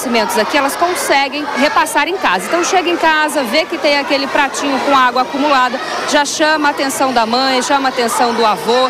Então é muito importante esse processo de conscientização por parte das crianças. E claro, terá toda uma ação conjunta, como eu disse, do Exército, Defesa Civil e também dessas crianças, né, por parte das secretarias de saúde e de educação. E essas crianças elas vão sair juntas, né, da Defesa Civil e do Exército pelas ruas aqui, né, pelas casas das proximidades aqui do bairro do Jabaquara para fazer a vigilância. A gente tem a atuação da vigilância em saúde também, que é aquele pessoal muito importante que vai de porta em porta para fazer toda essa vigilância, ver se tem foco de dengue, porque a situação realmente é muito complicada. A gente teve uma coletiva de de imprensa agora há pouco, o secretário de Saúde, Zé Marco, aqui da capital paulista, ele falou que tem expectativa também de fazer a pulverização com larvicidas em alguns bairros aqui da cidade de São Paulo. Então a gente vai ter essa, esse drone fazendo essa pulverização com os larvicidas. Então, uma, realmente uma força-tarefa muito grande que a gente vê as autoridades fazendo, né? Ministério de Saúde, então as secretarias também, porque enquanto a gente não tem a vacinação disponível para todo mundo, o principal cuidado que a gente tem que ter são aqueles cuidados básicos que a gente sabe de não deixar água parada, né? De manter toda aquela vigilância. E aqui na cidade de São Paulo, no estado de São Paulo como um todo, a gente tem o dia D de combate à dengue começando nessa sexta-feira. Tá aí, informações importantes sobre o dia D, combate contra a dengue. Tra informações trazidas pela Camila Yunes. Obrigado, viu, Camila? O dia D nacional é amanhã, 2 de março, aqui em São Paulo. O governo antecipou para hoje. Por aqui a gente vai falar sobre o caso de Mossoró. Será que eles estão próximos, os fugitivos de Mossoró, são vistos em uma fazenda em Baraúna e Força Tarefa faz buscas na mata? Rogério da Silva Mendonça e Deibson Cabral Nascimento comiam frutas e fugiram ao serem surpreendidos por duas mulheres na propriedade. Quero ouvir de você, Paulumbo, qual é a dificuldade de se localizar essas duas pessoas? Será que a geografia do local é muito mato? É, é um espaço que não é tão conhecido pelos agentes que são de fora e que estão lá agora empenhados nesta missão, né? A gente teve já no início, no primeiro dia, 100 agentes da Polícia Federal, mas 100 agentes da PRF empenhados. Depois nós tivemos inclusive a Força Nacional nessa grande força-tarefa para localizar esses dois que foram vistos em uma fazenda comendo frutas. Palumbo. Depois que foge, é muito difícil você recapturar. E quando sai pela porta da frente, aí, aí é, é pior ainda, porque isso aí é um, é um tapa na cara da sociedade. A gente tem visto, infelizmente, alguns juízes soltar pela. dar uma decisão de soltura de chefe de facções. Isso é, é, é lamentável, o, o crime aplaude. Para você resgatar recapturar esses dois criminosos, eles não têm nada para perder. São chefes de facções, matadores do Comando Vermelho, condenados a dezenas de anos de prisão. Estavam numa, numa prisão onde a cela é individual, monitoramento, não tem superlotação, e aí eles conseguem cavar o teto, pegar um alicate e fugir. Lógico que teve apoio externo qualquer pessoa razoavelmente inteligente vai entender que houve apoio externo e você dizer que não, estão subestimando a inteligência de todo mundo. Esses dois fascinas, eles não têm absolutamente nada para perder. Então vai ser muito difícil a recaptura deles. Né? Não sei se eles estão realmente nessa mata, porque nem tudo dá para para a gente acreditar naquilo que a, que a gente escuta. Pode ser que sim, pode ser que não. Se eles estão lá brigados com o Comando Vermelho, como eu vi outro dia no noticiário, fica mais difícil a fuga deles. O que eu também não acredito nisso. Aí pode ser uma cortina de fumaça e se bobear, esses dois aí já estão aí no local seguro. Espero que não. Mas olha, o que aconteceu nessa, nesse presídio de segurança máxima é uma vergonha. Não pode acontecer isso. Inadmissível. Ô Lu, a gente estava comentando aqui esses dias de cada dia que passa, a dificuldade aumenta em localizar, né? Porque se imagina que eles estejam mais longe, é. mais longe, né? Da, do presídio, do local de onde fugiram. Mas aí essa notícia agora, de alguma maneira, reacende a esperança de encontrar, vez que eles teriam sido vistos por duas mulheres numa mata. Como é que você vê?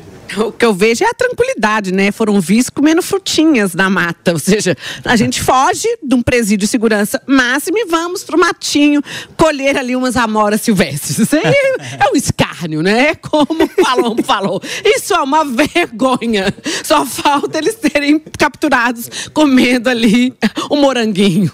É tipo, não tem o que comentar. Bom, porque estão furtando frutas, né? Mas... É, aí vão ser presos, exatamente, é. vão ser presos porque furtaram. É melhor não, porque senão eles saem da audiência de custódia. É. Aí, mano. Olha, eu tava checando aqui, Baraúna fica a 35 quilômetros de Mossoró. Então você vê que eles não foram tão longe assim, se essa informação for verdadeira. Agora, já tivemos aquela outra informação, tivemos até uma prisão de um cidadão que foi preso por ter facilitado a fuga ao alojá-los durante uma semana numa barraca toda preparada e teria recebido 5 mil reais para alojá-los durante uma semana. Ou seja, eles certamente fizeram essa fuga com estrutura e articulação. Né? Eles não arrumaram 5 mil reais do nada. Eles já estavam articulados para é, fazer isso acontecer. Então, muito provavelmente, eles estão com alguma estrutura. Eles não devem estar simplesmente no meio do mato, é, dormindo ao relento. Muito provavelmente eles têm estrutura e articulação com o crime organizado aqui fora. São 11 horas 5 minutos. Para você que estava no intervalo da rádio, a gente está repercutindo aqui novidades sobre o caso da fuga do presídio de segurança máxima de Mossoró aqueles dois fugitivos que seriam integrantes do Comando Vermelho e que conseguiram, de alguma maneira, sair desse presídio que deveria ser de segurança máxima, ou seja, o presídio mais seguro deixou que dois fugitivos saíssem do presídio e eles teriam sido avistados, vistos por duas mulheres em uma mata comendo frutas, o que reacendeu a esperança das autoridades de localizar estes dois agentes fugitivos da Justiça, Felipe Monteiro. É, não surpreende as pessoas fugirem e presídio de segurança máxima, né? Você lembra, por exemplo, que ano passado a gente noticiou aqui no Morning Show um brasileiro que fugiu numa prisão máxima nos Estados Unidos, né? E ficou dois, duas semanas é, foragido, né? É, tem o caso de Alcatraz, que ficava lá em São Francisco, numa ilha, que tem até o filme sobre isso, né? A Rocha, que vários presidiários conseguiram fugir. O que surpreende nesse caso é a facilidade que os presos conseguiram fugir. Né? Como bem disse o Palumbo, né? as celas eram individuais, duas pessoas fugiram é, pela mesma cela, cavando buraco no teto, e isso demonstra claramente que houve uma certa facilitação interna do presídio e mostra também que esse caso foi completamente pensado, tendo em vista que esses dois fugitivos têm instrumentos, têm recursos para conseguir fugir. Tanto é que a gente viu também nessa semana que uma pessoa, dona de um sítio, foi presa porque tinha montado uma cabana e teria supostamente recebido 5 mil reais para ajudar a fuga dos, dos presos e também pela dificuldade da polícia encontrar esses dois isso também comprova claramente que eles estão tendo recursos e ajuda externa, não é? Então, infelizmente, a nossa polícia não tem a mesma condição que a polícia dos Estados Unidos tinha por meio de drones, por meio de tecnologia, por meio da população toda conseguir ficar enclausurado em casa durante duas semanas, né, sem nenhum tipo de movimentação para facilitar o trabalho da polícia. Então a gente vê que a gente está engateando quando o assunto é segurança pública e é segurança é, penitenciária no Brasil. São 11 horas, 7 minutos. A gente está recebendo aqui novamente no Morning Show o Fabrício Naes, que é nosso editor de internacional, com uma notícia de agora, vindo diretamente da Espanha. O que está rolando, Fabrício? Olha, Nelsinho, fundos acabam de confirmar para a agência France Press que o Ministério Público Espanhol vai recorrer. Fabrício, só um minutinho. Lu, me dá esse microfone aqui. Fabrício, agora vamos sim. Lá. Vamos agora lá. sim? Então vamos Isso. lá. Fontes acabam de confirmar para a agência France Press que o Ministério Público Espanhol vai recorrer da condenação de Daniel Alves, condenado por estupro há pouco mais de uma semana, para endurecer a pena ao jogador brasileiro. A gente lembra que ele foi condenado a quatro anos e meio em regime fechado parte dessa da pena foi reduzida, a pena poderia ser de até 12 anos de prisão. Parte da pena foi reduzida por conta do pagamento de uma multa que foi feita pela família do Neymar, inclusive, Sim. de cerca de 150 mil euros. E aí, a princípio, o Ministério Público, a acusação estava satisfeito é, com a, a, o tamanho da pena. Mas agora chega a informação de que eles vão recorrer para tentar uma pena maior para Daniel Alves. A defesa também tem o direito de recorrer, né? Claro, a gente lembra disso. Inclusive, a advogada de defesa do Daniel Alves, Inês Guardiola, logo depois que foi emitida a sentença, falou no tribunal lá em Barcelona que eles iriam sim apelar da decisão do juiz para que ele fosse até mesmo solto, inclusive, ou tivesse a pena reduzida ainda mais. O que a gente sabe agora de fato é isso. O Ministério Público deve apresentar nos próximos dias, hoje é sexta-feira, então muito provavelmente até a segunda-feira, um recurso para tentar endurecer a pena de Daniel Alves e possivelmente buscar esses 12 anos de prisão em regime fechado para o jogador brasileiro que está preso, estava preso preventivamente desde o começo do ano passado. Então a gente já está falando aqui de uma pena que foi cumprida há cerca de um ano. Ele poderia sair da cadeia na metade de 2027, de acordo com a sentença que foi emitida na última semana. Então agora a gente tem essa mudança. Um novo capítulo nessa história pode ser uma pena alargada, uma pena alongada para Daniel Alves. Sai informações de agora, direto da Espanha. O Ministério Público vai recorrer da condenação. Eles querem uma pena mais grave, mais anos de cadeia para o Daniel Alves. É a informação que traz agora o Fabrício Nais. Obrigado, viu, Fabrício? Felipe Monteiro, o Ministério Público, no começo do processo, pedia nove anos de prisão para o Daniel Alves. A condenação fosse de nove anos. A família da vítima pedia 12 anos de prisão. Veio a sentença que condenou o Daniel Alves e frustrou tanto o Ministério Público quanto a família da vítima com uma pena de quatro anos e meio, que teria sido uma pena abrandada em razão de um pagamento de uma indenização à vítima, inclusive que teria contado com a ajuda do Neymar financeiramente. Como é que você vê essa notícia? A pena do Daniel Alves pode aumentar na Espanha. É, eu vejo com naturalidade, é, Koba. É, você vê que o Ministério Público ele pedia oito anos é, de prisão para Daniel Alves, a vítima pedia 12 anos e a pena imposta na justiça para o Daniel Alves foi de quatro anos. Logo, o Ministério Público tem toda a legitimidade para recorrer e buscar o agravamento é, da pena.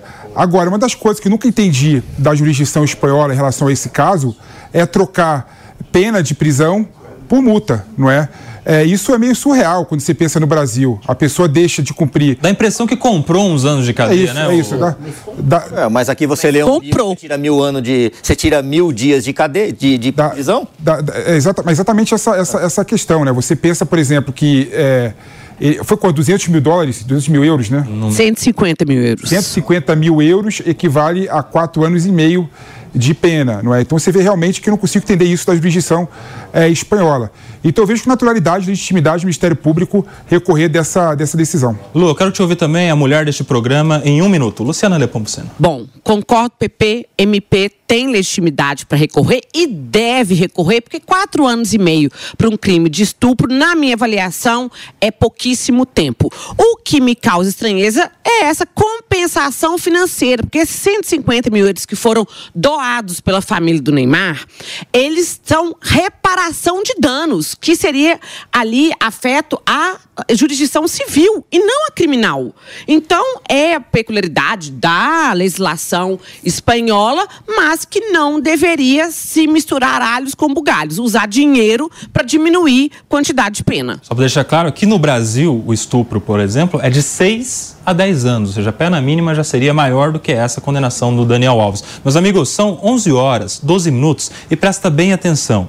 Logo depois do intervalo, a gente vai receber aqui no sofá do Morning Show o Theo Hayashi, que lidera um movimento social na Ilha do Marajó. É sobre isso que a gente vai falar. A situação lá na Ilha do Marajó, denúncias de exploração sexual infantil, de tráfico de crianças, inclusive, e muitas outras denúncias muito graves. Você não pode sair daí logo depois do intervalo. A gente está de volta com esse assunto. A gente já volta.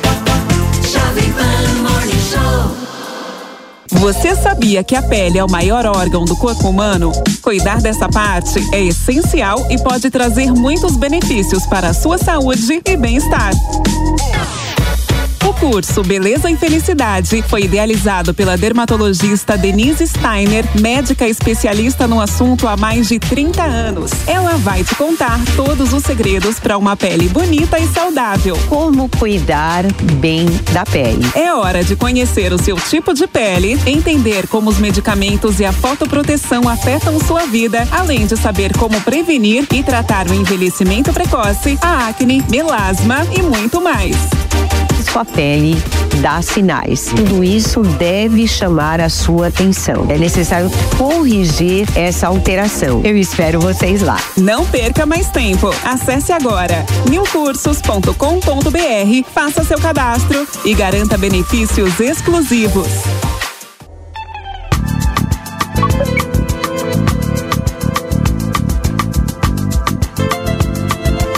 Fala, meus amigos, nós estamos de volta aqui no Morning Show desta sexta-feira, dia 1 de março. Nós estamos de volta aqui para falar de um tema muito sério: a exploração sexual infantil na ilha do Marajó, no Pará, que voltou à tona após uma música, a música Evangelho de Fariseus, da cantora Aimee viralizar na internet ao citar diretamente o arquipélago paraense e supostas violações de direitos humanos. O alerta, apesar de grave, trouxe que a violação de direitos na região é considerada normal, o que é repudiado por organizações que atuam no Marajó e que haveria também tráfico de órgãos na região, o que foi desmentido pelo Ministério Público Federal. O que é verdade e o que é mentira, quais são as notícias, as denúncias que vêm diretamente da ilha de Marajó. Tudo isso nós vamos conversar agora com o Tel Hayashi, que é líder do Dunamis Movement da Zion Church e também de um instituto que trabalha o serviço social na Ilha do Marajó, o Instituto Akashi. Conosco aqui no Sofá do Morning Show, Tel Hayashi, bem-vindo. Obrigado, Koba. Obrigado, Morning Show. É um prazer estar aqui com vocês. Tel, Faz um contexto inicial, geral, sobre por que, que isso virou polêmica de novo. Já tinha sido polêmica há alguns anos e isso agora tomou as redes sociais, virou trend topic no Twitter. Como é que isso chegou nesse estado? Bom, você já começou mencionando aí um pouco da canção dessa cantora chamada Aimee, né? Que, diga-se por passagem, ela cantava num reality show que não era nem um reality show tão com tanta visualização, foi, foi de fato uma coisa muito imprevisível. A música dela, ela faz uma crítica à própria igreja, a qual ela faz parte, que é a igreja evangélica. Eu também sou parte da igreja evangélica e óbvio, temos muita coisa para melhorar. Ela faz essa crítica e aquilo lá se viraliza dentro dos líderes religiosos. É, alguns concordando, outros discordando. Por conta dessa canção, essa música ela explode dentro do meio cristão e depois outros fora do meio, a gente vai chamar isso de cultura secular, não a cultura gospel, começa a pegar isso, essa, essa causa, porque essa causa não tem a ver com apenas uma fé, duas fés, três fés, assim como também não é partidária. Isso aqui é uma causa de humanidade. Nós estamos lá já há alguns anos e, de fato, é, é uma situação crítica, mas quando pessoas, independente de suas fés, começam a identificar que isso aqui é algo contra a humanidade, elas se sensibilizam. É, eu fui, fui, pego de surpresa porque a, a, nossa, o nosso instituto está lá, está presente. Obviamente, nós sempre queremos crescer e fazer mais, mas é, de repente, da noite para o dia, essa cantora, que é do Pará, por sinal, sabia do nosso envolvimento lá. Nós não somos os únicos, tem diversas outras ONGs Há muito lá. tempo, né? Isso. E então ela aponta, ela também foi pega de surpresa. Pensa nisso, Coba. Ela canta música com 2 mil seguidores. Hoje ela está com 2 milhões. Caraca. Tô falando de uma semana atrás. Então, quer dizer, para ela isso aqui é tudo muito novo. Ela fala assim, cara, é existe uma, um instituto que faz um trabalho lá, que ela conhecia o nosso instituto. Eu, eu não a conhecia previamente a esse episódio. Então, ela sabia de quem nós éramos, apontou para lá e, de repente, influenciadores, se eu não me engano, é, salvo memória, começou com Carlinhos Maia, que pegou aquilo lá, foi sensibilizado por aquilo e convocou outros influenciadores a também a se pronunciarem. Então até as pessoas pensam, ah, houve dinheiro envolvido por trás. Um que a gente tá, a gente não tem esse dinheiro para mobilizar esses influenciadores são carésimos e, e, e, foi algo muito espontâneo. Carlinhos Maia, Jade Picon, é, é, Rafa Kalimann são pessoas assim muito com alcance gigantesco e que na verdade nós que somos uma um instituto é, que saímos a partir de uma iniciativa evangélica são pessoas que talvez nem dividem da mesma fé ou das mesmas convicções e por isso eu digo, não é uma questão no Marajó de evangélicos, católicos, isso aqui é a questão da humanidade. Ô, Theo, é, na letra da música que viralizou, essa música chamada Evangelho de Fariseus, ela fala o seguinte, entre aspas, enquanto isso no Marajó, o João sumiu. E aí isso chamou a atenção de algumas, alguns jurados, inclusive eles questionam ela sobre isso quando ela começa a relatar de que lá, inclusive, há denúncias, há a possibilidade de crianças de 6, 7 anos, crianças, praticando prostituição por cinco reais. Uhum. E isso é que gerou o debate todo, né? O, o, Mano Ferreira vai fazer uma pergunta para você. É uma bela música, inclusive. Eu tive a oportunidade de. de Essa ouvir. aí, ó, que o Glaucão tá colocando pra gente. É, e é uma revelação da música gospel, né? É, mas eu queria te perguntar um pouco sobre o trabalho na ilha. Como que começou o Instituto? Desde quando vocês estão lá? E qual é o principal aspecto do trabalho? O que é que vocês fazem lá? Então, a gente está lá desde 2019. O Instituto começa em 2018. Ah, nós sempre tivemos, é, que nem como a fé cristã nos ensina, a, a, estender a mão para os pequeninos, aos oprimidos, né? Então isso era sempre uma pauta constante. A igreja se mobilizou, entendeu que a maneira mais efetiva seria então abrir um instituto. Fizemos tudo de acordo com a legislação. Começamos um trabalho e sempre tivemos aqui na Grande São Paulo esses trabalhos em comunidades mais carentes. E quando eh, em 2019 fomos convidados junto com, ah, eles mencionam muito da Maris Alves, né? Ela fez uma convocação eh, em 2019 para diversos líderes da comunidade civil. Então, uh, nossos pastores foram convocados juntamente com padres, pastores, muitos líderes de ONG, e ela expôs, ó, temos uma situação crítica no Marajó. E quem puder fazer alguma coisa para ajudar, vamos ajudar. Então, em 2019, fomos com pessoas que foram mobilizadas para olhar, fazer uma, uma incursão, uma missão de observação. É, e, e, o governo do Pará esteve envolvido, nos ajudou na logística e conseguimos então ver a situação como ela já vinha descrevendo há tempos. E não só da Maris, muitas pessoas já vêm, é, Dom Ascona já vinha já denunciando. E quando você se depara com aquela realidade, é realmente grave. Então, por mais que nós estávamos já aqui nas periferias de São Paulo fazendo a, a obra, a gente falava, nós não vamos parar aqui, mas a gente tem que dar uma atenção especial lá. Afinal de contas, nós estamos falando aqui do pior IDH do Brasil. Então, hoje, é, começamos em 2019, 2020 conseguimos, conseguimos levar a primeira viagem com suprimentos, com alimentos, com medicamentos. Levamos mais de 50 profissionais da área da saúde, com médicos, dentistas e fizemos ações lá. E logo na sequência foi fevereiro de 2020, depois em março a pandemia. 2021 nós não tivemos ações lá por conta da pandemia, mas já 22, 23 esse ano já voltamos, estamos ativamente com uma é, organização chamada Ágape da Cruz Católica que tem um abrigo. E nesse abrigo, para responder tua pergunta, é, nós resgatamos as crianças que é, o Estado leva. Fala assim: ó, essas aqui são crianças que estão vítimas de exploração sexual, precisam de um resgate. E a partir de lá a gente faz todo um trabalho de restauração juntamente com essa organização. Meus amigos, essa questão que envolve ele do Marajó, infelizmente, por alguns canais tem sido muito politizada, né?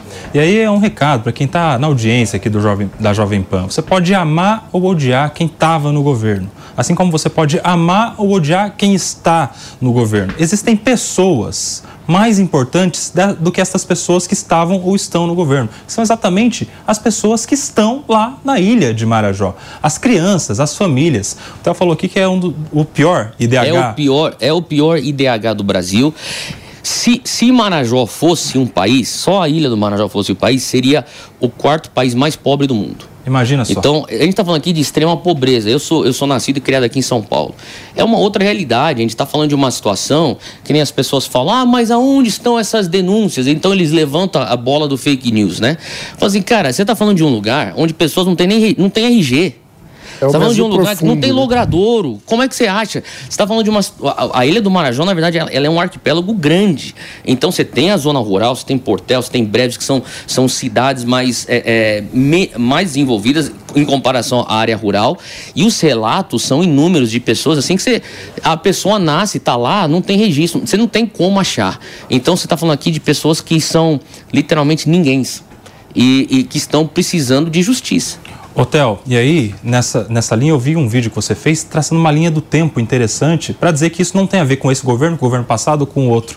A gente está lá com algumas pessoas que estão lutando por essa, essas denúncias há muito tempo. Eu queria que você falasse mais sobre isso. É, eu fui me dar conta também nas nossas pesquisas. Por exemplo, 1997, a Mauri Júnior fez uma matéria chamada Disneylândia do Sexo. Inclusive, se você der um Google, você vai ter aí essa, acesso a essa matéria aí. E interessante que ele fala sobre exploração sexual infantil na Zona Franca de Manaus. Né? Agora você pode perguntar por que, que isso tem a ver com Marajó. É, eu vou explicar porque eu conheci pessoalmente uma pessoa que é da Ilha do Marajó E, eu vou, vou linkar essa, essa matéria do Amaury Júnior em, em um segundinho aqui. Mas em 2006, Dom José Ascona, que foi um bispo, que é um bispo católico, foi talvez a maior voz de, de, para advogar pela causa lá de Marajó. Ele começou a ver a exploração sexual e ele começou a, a- a levantar, então, é, é, essa bola, essa pauta. Interessante que é, logo na sequência começaram a investigação e a pessoa lá do Ministério de Direitos Humanos fazendo a investigação, durante a inve- investigação morre num acidente de carro. Então, assim, tá lá, tá tudo. O que eu tô falando tá relato. Você pode ir lá na internet, você vai ler, a, a imprensa divulga isso. é, e daí se dá então essa CPI. Lá pra conclusão da CPI, eu tô falando de 2006, 2007, esse episódio da pessoa investigando. É, 2014, você tem aí a CPI na conclusão dela, inclusive um, um- um- deputado do, do PT, Carlos Bordalo, ele, ele, de- ele delata o que está acontecendo lá. Né? Então, por isso que eu falo, não é uma questão partidária. Assim, a, a pessoa que tiver um coração humano vai enxergar. Existe algo que a gente precisa fazer, está no nosso território nacional. E ele, ele, ele inclusive, eu, até trouxe aqui, Coba, se, se eu puder, Claro. eu queria só ler. ah, Olha esse, esse relato desse deputado Carlos Bordalo, da CPI de 2014.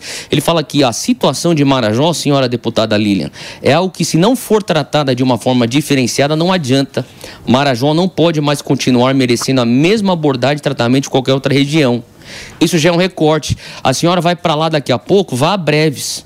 O Estreito de Breves é um absurdo. É pelo Estreito de Breves que se dá toda a grande movimentação dos aliciadores, quadrilhas que efetivamente sequestram socialmente centenas de meninas para levá-las ao Oiapoque, a Macapá, para atraves- atravessarem as fronteiras para Suriname e Cayenne. Isso já é sobejamente conhecido. A troca de meninas por óleo diesel. Isso não adianta mais repetir. Então, quanto a Marajó, a nossa CPI já identificou. Eu vou enviar para a senhora o relatório da CPI da pedofilia. Só que você pega aí na, na internet, isso aqui é público, você vai ver o Dez anos relato. atrás, né? 10 anos atrás. Então, e, e essa menina, a cantora, ela vive lá. Ela, ela- você tem relatos.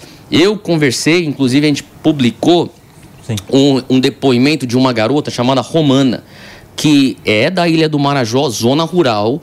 Ela foi abordada por um senhor que falava assim: Eu vou te dar educação, eu quero que você venha para Portel, que é a- uma parte lá em Marajó, que, é, que tem mais cidade, não é zona rural.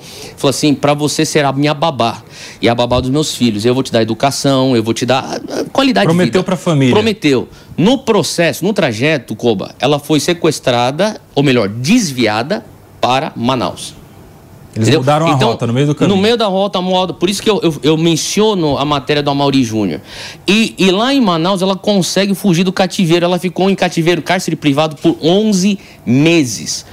Ela, ela vai em nossos ela foi em um dos nossos eventos e trouxe esse relato, o depoimento dela, inclusive está na internet. O nome dela é Romana, ela faz esse, esse depoimento na conferência Dunamis de 2022. E ela conta que ela consegue escapar, isso em 11 meses, espancamento, estupro constante. Inclusive, ela conta algo que, que me comoveu muito. Ela disse que quando ela, aos 12 anos, ela foi pro cárcere privado aos 11. Aos 12 anos, quando ela menstrua pela primeira vez, ela apanhou tanto que até hoje, com 20 e poucos anos, ela carrega as marcas no corpo.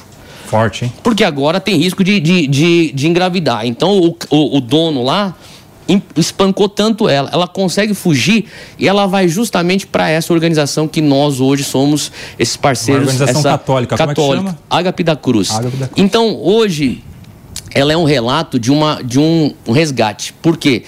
As freiras, as irmãs ajudam ela enviam ela para Belém até para fazer faculdade. Ela se formou agora, pedagogia, lá em Legal, Belém. que legal. E tá voltando para ajudar, para resgatar mais crianças. Theo, a gente tem perguntas aqui do nosso sofá, para dar tempo todo mundo perguntar. Vou começar aqui com o delegado Palumbo. Theo, obrigado por estar aqui conosco. O que ele falou é muito interessante, né? Isso aí não é uma batalha da direita com a esquerda, de católicos e evangélicos, agora é a hora de união. Provavelmente eu vou estar apanhando na rede social por estar falando isso, porque os extremos não entendem isso. Quem sofre com isso são as crianças que estão lá. Então precisa ter uma força-tarefa. Não deve ter delegacia lá, não deve ter polícia militar, não tem como as pessoas denunciarem. Então, se o governo federal não colocar a mão e criar uma força-tarefa, a gente vai estar denunciando, denunciando, denunciando, nós estaremos denunciando e daqui a pouco isso cai no esquecimento e volta tudo de novo. E aí a gente fica com os nossos missionários evangélicos, católicos, pessoas que querem fazer alguma coisa gritando para o vazio. Fala, Lu. Eu queria fazer uma colocação prazer recebê-lo aqui. Prazer todo meu. Pastor, é, complementando e trazendo dados sobre a fala do Palombo. O pastor falou sobre Breves, que é um município lá que compõe o arquipélago de Marajó. Primeira observação é exatamente que Marajó não se resume à ilha de Marajó. Uhum. É um arquipélago com 16 municípios. Exato. E é uma realidade que já vem sendo denunciada, como você mesmo colocou, há muitos anos. Nós tivemos já a CPI da pedofilia É, eu tava falando. equivocadamente denominada de pedofilia. Depois tivemos uma que foi concluída em 2014, presidida pela deputada Érica Cocai, que trouxe à tona, inclusive, uma rede envolvendo políticos locais, prefeitos, vereadores, autoridades policiais e os próprios familiares muitas vezes estão envolvidos nesses crimes de exploração de crianças e adolescentes. E aqui eu tenho dados de breves. Uhum. Lá, Palombo, tem 100 mil habitantes e apenas um policial para cada É o que você tá falando, Eliga. 250 Como é pessoas. Deixa eu concluir aqui. Não tem IML. Nossa. Então, aquela criança, aquele adolescente que é vítima de um abuso é estuprado, tem que se deslocar até Belém Uhum. para receber essa, essa assistência médica, inclusive para fazer os exames. A minha pergunta para você, você falou que você tem lá uns abrigos que acolhem as, as meninas. Em termos de política pública, o instituto ele tem atuação, ele cobra dos governos locais, dos- do, do, do próprio governador lá do Pará, em termos de política pública. Por que, que eu estou fazendo essa pergunta? Porque não adianta a gente falar que é um problema que se resolve abrigando as meninas, porque ele é muito mais denso. Não, ele é. Nós falando gente- de uma é. realidade em que essas meninas são vendidas em troca de material escolar. Em troca de óleo diesel, que é o ouro negro lá, por conta de uma extrema pobreza. Então, nós temos que falar de política pública. Luciana, quando você desce lá em Belém, 19 horas de barco para chegar lá na, na- em Portel, na Ilha do Marajó, onde está o nosso abrigo lá. Então, quer dizer, você tá, já tá falando aqui de uma. Então, você sai de São Paulo para pegar um voo para Belém. Depois você tem que pegar 19 horas. Você faz porta a porta, você dá umas 28, 30 horas para você chegar. Então, quer dizer, é mais fácil chegar no Japão, literalmente. Eu vou visitar meu primo no Japão mais rápido. E quando você começa a entender o que está acontecendo, de fato, o, o resgate é você tentar conter uma sangria. Né? então eu, eu, eu, eu falo sobre um acidente que acontece. Você vai trazer, você não vai trazer o fisioterapeuta, você vai trazer alguém para conter a sangria, para costurar o cara, para depois. Então o que a gente está fazendo lá é, é, é o que dá para fazer. Mas, é, inclusive, é interessante que assim a, a nota do Ministério Público lá do Pará saiu agora, é, semana passada, sexta-feira, saiu a nota. Eles reconhecem, isso aqui é uma situação crítica, precisamos de ajuda. é, e eles reconhecem que a média de estupro que acontece lá no, no estado do, do, do Pará, e também tem muito a ver com a média que aumenta pela, pela, pelos incidentes de Marajó, é dobro do Brasil. Então você está falando assim, é, é duas vezes mais lá do que no Brasil inteiro. A gente celebra a conscientização. É isso que a gente está fazendo hoje. Então, é, a gente precisa também ver, sim, a gente tem que estancar a sangria, mas que nem você falou, é, é- é um problema que a gente tem que ir na raiz, é sistêmico. Por aqui, nós vamos continuar o assunto sério que estamos tratando, que é exatamente sobre a situação, a realidade na Ilha do Marajó. Muitas denúncias estão sendo feitas nas redes sociais ultimamente, porque o assunto voltou à tona. E a gente vai agora ouvir uma pergunta do Felipe Monteiro para o Theo Hayashi, que está aqui com a gente trazendo a realidade. Uma realidade que ele acompanha de perto, porque ele preside um instituto, o Instituto Akashi, que trabalha lá esse serviço social lá em loco, na Ilha do Marajó. Felipe Monteiro. Theo, primeiro obrigado por ter sua disponibilidade, vir aqui conversar com a gente sobre essa dura realidade de Marajó. É, eu lembro quando eu estava no governo, em 2015, a gente resolveu fazer uma visita para Breves. A gente estava um pouco preocupado que Breves, na época, não sei se ainda é, era o município mais pobre do Brasil. Então a gente falou assim, poxa, vamos pegar nossa, nossas coisas, vamos lá conhecer a realidade de, de Breves. E quando eu cheguei em Breves, uma coisa que me surpreendeu foi que quatro, cinco burocratas do governo federal, de terno, gravata, mobilizou uma população inteira que foi acompanhar a gente de barcos, andando. E isso, para mim, mostrou uma carência da presença do Estado. Né? É, como pode é, cinco pessoas de um ministério irrelevante chegou ali em breves para conhecer a realidade, mobilizou aquela população inteira em volta dessas pessoas, uma clara demonstração de que é, o Estado não está presente. Então, quando o Estado chega, de alguma forma, naquela região, a população se mobiliza, no ato até bonito, né? Os- quando, quando eu fui para Breves, né, teve meio que uma passeata de barcos até Breves, né? Para chegar é, ali. E quando eu cheguei em Breves, a reunião para discutir a situação de Breves foi numa igreja, né, numa comunidade. Então eu queria que você faça para mim o seguinte, né? é, se você não acha, primeiro, que falta é, uma atuação do Estado, aí eu concordo com o Palumbo e com a, e com a Lu, não é? Mas eu vou um pouco além. Não é só polícia, né? Falta realmente ter algum tipo de relacionamento com o governo federal, relacionamento com o governo estadual, que não tem ali. Né? Parece que aquela população e vive ali sem qualquer tipo de presença do né? Estado, esquecida mesmo, né? E qual que é a, a, a- é o papel da comunidade, das igrejas é, nessa situação. né? Aí, Sim. aí parte da esquerda não entende, né? Por Sim. que, que, várias pessoas se cercam do, do- do- do- das igrejas pentecostais em geral, não é? É, e essas pessoas que estão junto da igreja pentecostais não ligam muito para o Estado. Então é Exato. meio que uma antítese, né? Poxa, eu não preciso do Estado porque tem uma igreja aqui comigo. Sim, sim. Então eu queria que você me falasse qual é o papel que você acha das comunidades e qual é o papel do Estado para resolver o problema de breves. Só para contextualizar, até antes de você responder, o Felipe estava falando de quando ele estava no governo, para deixar claro, Felipe Monteiro foi chefe de gabinete da Secretaria-Geral da Presidência da República por um bom período. É sobre isso que você está falando, né? Porque quem conhece o PP aqui não sabe deste currículo de Harvard, meu amigo. Vai lá, Théo Hayashi.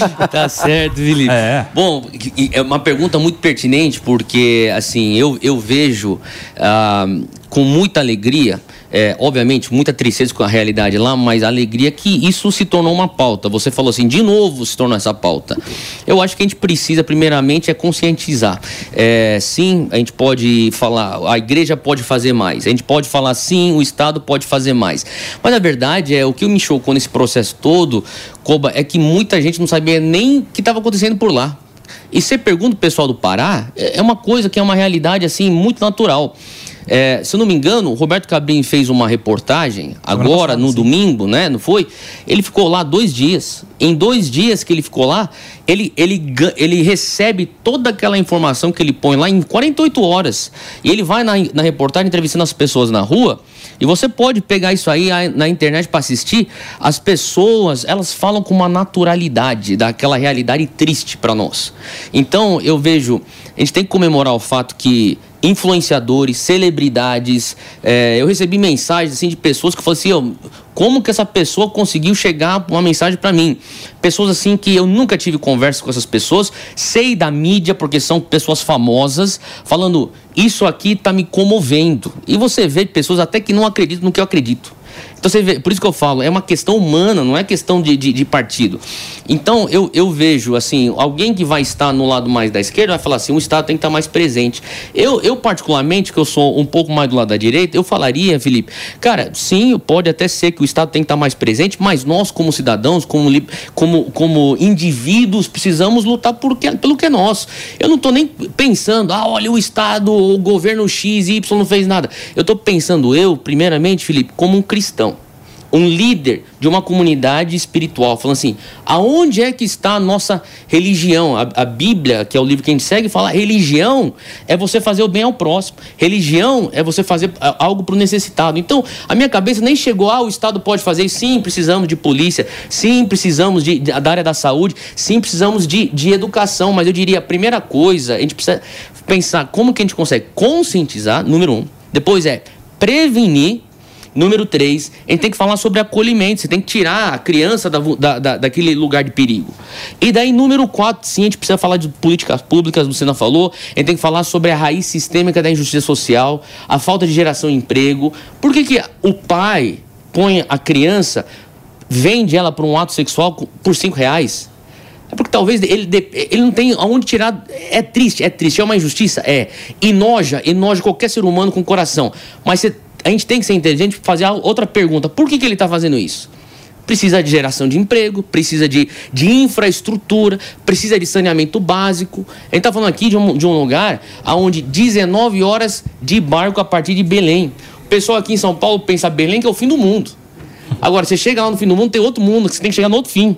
Então, Tem mais a gente 19 fal- horas pra É isso. Então, novamente, a gente precisa lidar com uma coisa que ela, ela é multicamadas, né? Então, sim, tem a conscientização que está acontecendo. Então, eu, eu fico feliz com essa conscientização.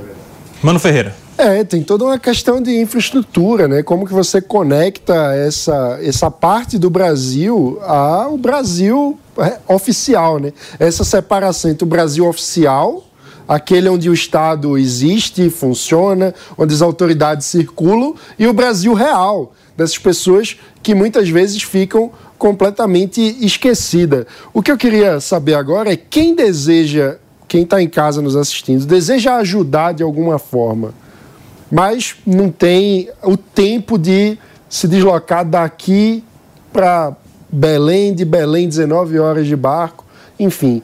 Como que as pessoas podem participar dessa causa? Bom, é, isso aí é. Eu, eu falaria, nós não somos os únicos lá. Tem diversas organizações por lá fazendo trabalhos incríveis, diversas outras igrejas também, católicas, evangélicas, fazendo trabalhos incríveis, ONGs fazendo trabalhos incríveis.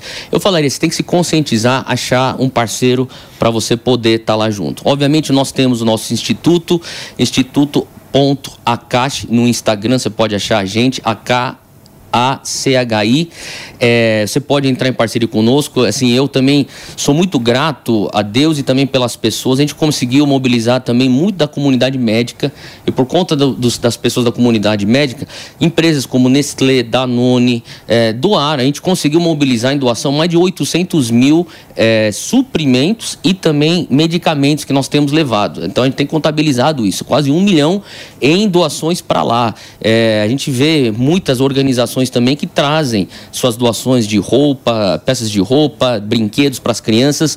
Então eu falaria, se envolva, você tem que se conscientizar, você tem que promover, você tem que divulgar. Ah, o Akash está aí também para servir essa causa, não somos os únicos, mas sim, eu diria conscientização e se envolver, seja por contribuição do teu tempo, quando você puder, porque que nem você disse é bastante tempo, e também eu diria com, com os teus recursos.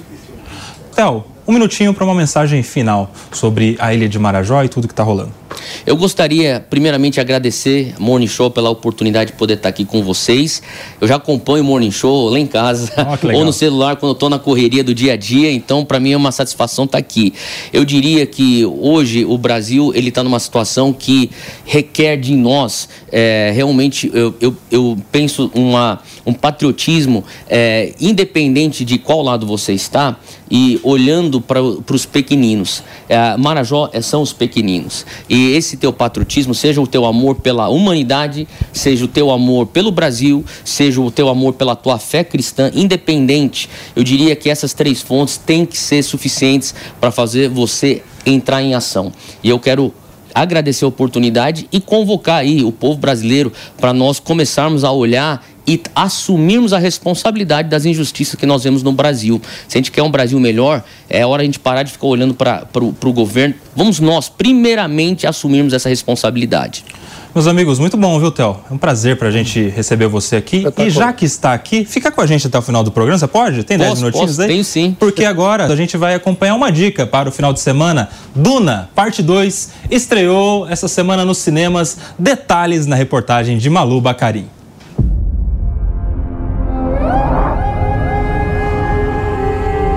This world is beyond. Quase três anos depois da estreia de Duna, a segunda parte do filme finalmente chegou aos cinemas. Because you lose control. Because I gain it. O longa, inspirado na série de livros de Frank Herbert, se passa em um futuro distante em um planeta desértico conhecido como Duna, onde as únicas armas capazes de derrotar o Império são vermes gigantes de areia. O ator Timothée Chalamet interpreta o protagonista, que na continuação se une a um grupo de fugitivos depois de escapar de um massacre com a mãe. I. Duna Parte 2 foi adiado várias vezes, primeiro por conta da Covid-19 e depois por estratégia comercial. O primeiro filme foi um dos grandes sucessos cinematográficos de 2021. Além de Chalamet, Zendaya, Josh Brolin e Austin Butler são alguns dos nomes do elenco. O novo capítulo, dirigido por Denis Villeneuve, foi filmado em lugares como Emirados Árabes Unidos, Jordânia, Hungria e Itália. O diretor afirmou que tentou ser o mais fiel possível aos desejos de Frank Herbert. A young man quando li o livro, acho que realmente me emocionou no início foi a ideia de um jovem se apaixonar por outra cultura, encontrar um lar em outra cultura que realmente me impressiona e me comove. Como cineasta que está fazendo o filme, direi que Duna Parte 2 é um filme muito mais físico, o que significa mais ação. É um filme de ação e por isso direi que foi de longe a coisa mais desafiadora que já fiz na minha vida por causa da quantidade de sequências de ação e a complexidade delas. Então, trouxe humildade em meu coração fazer este filme. Desde a publicação da série de livros de ficção científica nos anos 60, Duna não teve sorte com adaptações, como foi o caso da de 1984 do diretor David Lynch, que foi um fracasso de bilheteria. Mas a situação parece ter mudado. Duna Parte 2 recebeu quase 100% de aprovação dos críticos no Rotten Tomatoes, site americano que agrega avaliações de cinema e televisão.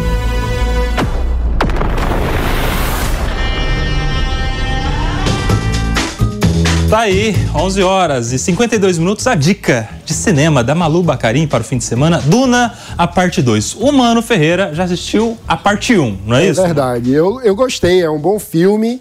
É, tinha muita expectativa sobre a participação da Zendaya, a atriz. Na parte 1, ela acaba aparecendo só 7 minutos. Então, muita tá, gente. Tá pior do que o tempo de TV na campanha política do Palombo. Pois ah, é. Muito pior. Então, uma estrela do cinema, toda aquela expectativa, vamos ver a Zendaya, ela tem só 7 minutos. Eu espero que na, no episódio 2 ela tenha mais tempo de tela. Vou conferir para descobrir.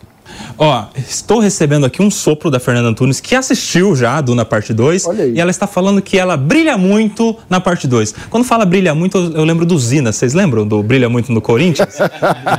Sei lá que ano. Não é do seu tempo, não, Paulo. Pepe não sabe também, né? Zina, você conhece ou não? É um astro do pânico. Agora, eu quero saber aqui de vocês uma indicação de filme para o final de semana. Começar pelo Felipe Monteiro, que é o cara das artes deste programa. Não, queria só acrescentar um ponto. Duna é um filme que está tendo muita expectativa em relação a ele, né? É. A parte 2, por exemplo, era para ter sido lançada já tinha algum tempo, só que ficou stand-by por conta da greve de roteiristas. E é o que tudo indica, vai ser. vai bater recorde de audiência em 2024, né? Você sabe Porque... tudo, Pepe? Ah, sei quase nada, sei quase nada. Quem sabe o cara, tudo é humano, né? O cara, o cara comenta de política, de direito e de cinema.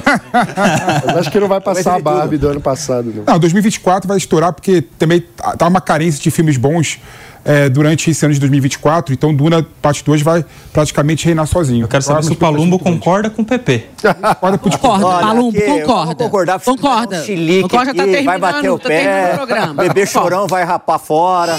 olha lá, olha lá. Olha lá, olha lá já é coisa do Glauco, viu, PP? O Glaucão é, tá pegando é. no pé do PP. Hoje eu não sei se teve pé pesado ou palombado. Os dois ficaram meio distantes. Eu acho que é porque a Lu tá aqui no eu meio. Eu tô no meio, dois, né? Tô fazendo é, a mediação aqui. Tô fazendo a mediação dele.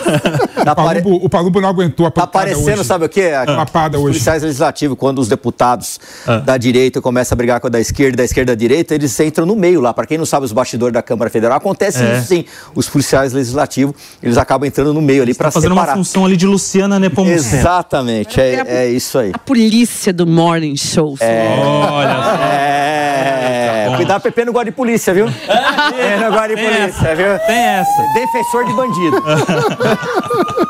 Ô, Theo, faz uma indicação de um filme aí pra turma. Olha, eu, eu tô bem desatualizado, mas é, eu, eu quero indicar um filme que eu assistia quando criança. Goonies, você lembra do Goonies? Não, não lembro. Goonies é um clássico, então pra você que é Clássico. geração Z, não tem noção do que eu tô falando, vai lá e procura Goonies, que é um bom, é o clássico da década de 80. Eu quero indicações também de Palumbo e de Luciana. Olha, eu não saberia indicar nenhum filme, eu não tenho tempo pra assistir, mas eu, eu adoro assistir pregações do Frei Gilson. Ó. eu vou lá no YouTube, e escuto o Frei Gilson todos os dias. Eu adoro as pregações do Frei Gilson. Paulo, eu não tem vejo- tempo pra cultura. Eu vejo que você vai na missa todo domingo. Não, é porque eu trabalho, eu não tenho tempo pra ficar com Não tem tempo pra Entendeu? cultura. Você fica à toa, aí você tem tempo de ficar falando Palumbo, charuto, cultura engrandece ficar a tomando alma, vinho de Palumbo. dois contos. Você tem tempo, eu não tenho. Cultura engrandece a Tá alma. vendo? Você podia dormir sem Assiste essa no final do programa. Assiste um filminho, É. leia um livro. É, se eu tivesse leia tempo. um Vamos fazer o seguinte. Assiste um- Deixa eu indicar aqui meu, meu. Eu quero ter uma indicação. Vai. Eu sou. Eu sou à toa, tá? Eu tenho tempo de. E aí, Lu? Bob Marley, One Love. Eu assisti essa semana e fica a dica para o seu final de semana. Gente, eu sei que no fim de semana o Palumbo vai ver levar o PP pra ver uma pregação do Frei Gilson, é isso? É. E o É bom, PP hein? vai levar o Palumbo pra assistir um filme, não sei qual, hein, PP? Não, Eu vai- vou rever, eu, eu vi o Bob Marley, muito bom filme. Ei, eu vou, eu vou, eu vou fazer com que o Palumbo assista o Bob Marley. É de lá, pra ele, ele já na cabeça. Ele vai soltar um pipa lá, ó. Ele vai soltar um pipa. Rasta. Eles, eles querem brigar de qualquer maneira, maninho. A- gente precisa de um ponto de equilíbrio nesse Eu acho que o que vai unir a todos é a expectativa em torno de Alto da Compadecida número 2. Ah, tem número- Que deve ser lançado esse ano. É do Ariano Suassuna? É, baseado na obra do Ariano Suassuna, João Grilo e Chicó, foi um grande sucesso nos anos 2000, se eu não me engano. É, não, não lembro agora se foi 90 ou 2000, mas foi um grandíssimo sucesso e vai estar sendo filmada a parte 2. Eu acho que vai ser sucesso de bilheteria aqui no Brasil. Você sabe que o Ariano Suassuna ele tá viralizando depois de tanto tempo já dele ter inclusive já falecido, com uns vídeos no YouTube de recortes das suas showlestras, né, que eram palestras. Se você falasse assim, ele ia ter uma síncope, porque ele odiava misturar inglês e português. Ah, é verdade. Então ele dizia que era aula e espetáculo. Aula espetáculo, é verdade, verdade. Inclusive tem uma passagem interessante dele que ele fala que ele odeia café, que café é uma mentira, as pessoas não gostam, é um pretexto só para parecer Adoro café. sociável com as pessoas. Aquilo café o dia inteiro. Queima a boca, não Eu é? bom? adoro café. Agora, ele diz que pessoas educadas falam mal das outras pelas costas. Falar por na frente é muita falta de educação. Ah, é muita Ah, então falta de eu sou educação. muito mal educado, então eu prefiro falar na frente. Eu falo na frente. Aqui as pessoas bem educadas desse programa falam não na frente, não atrás, mas do lado. a gente, com essas informações, eu quero agradecer demais o Mano Ferreira, o Theo Hayashi, que esteve com a gente hoje aqui, o Felipe Monteiro, a Luciana Nepomuceno, direto das Minas Gerais, e o delegado Palumbo. Hoje, sem muitas palumbadas e pepesadas, mas semana que vem tem mais, certamente com essa dupla aqui na rixa, na rixa do nosso Morning Show. A gente volta na semana que vem. Um abraço, gente. Bom fim de semana pra vocês. Domingo a gente tá no Tá na Roda, viu? Um abraço. Oramos por nós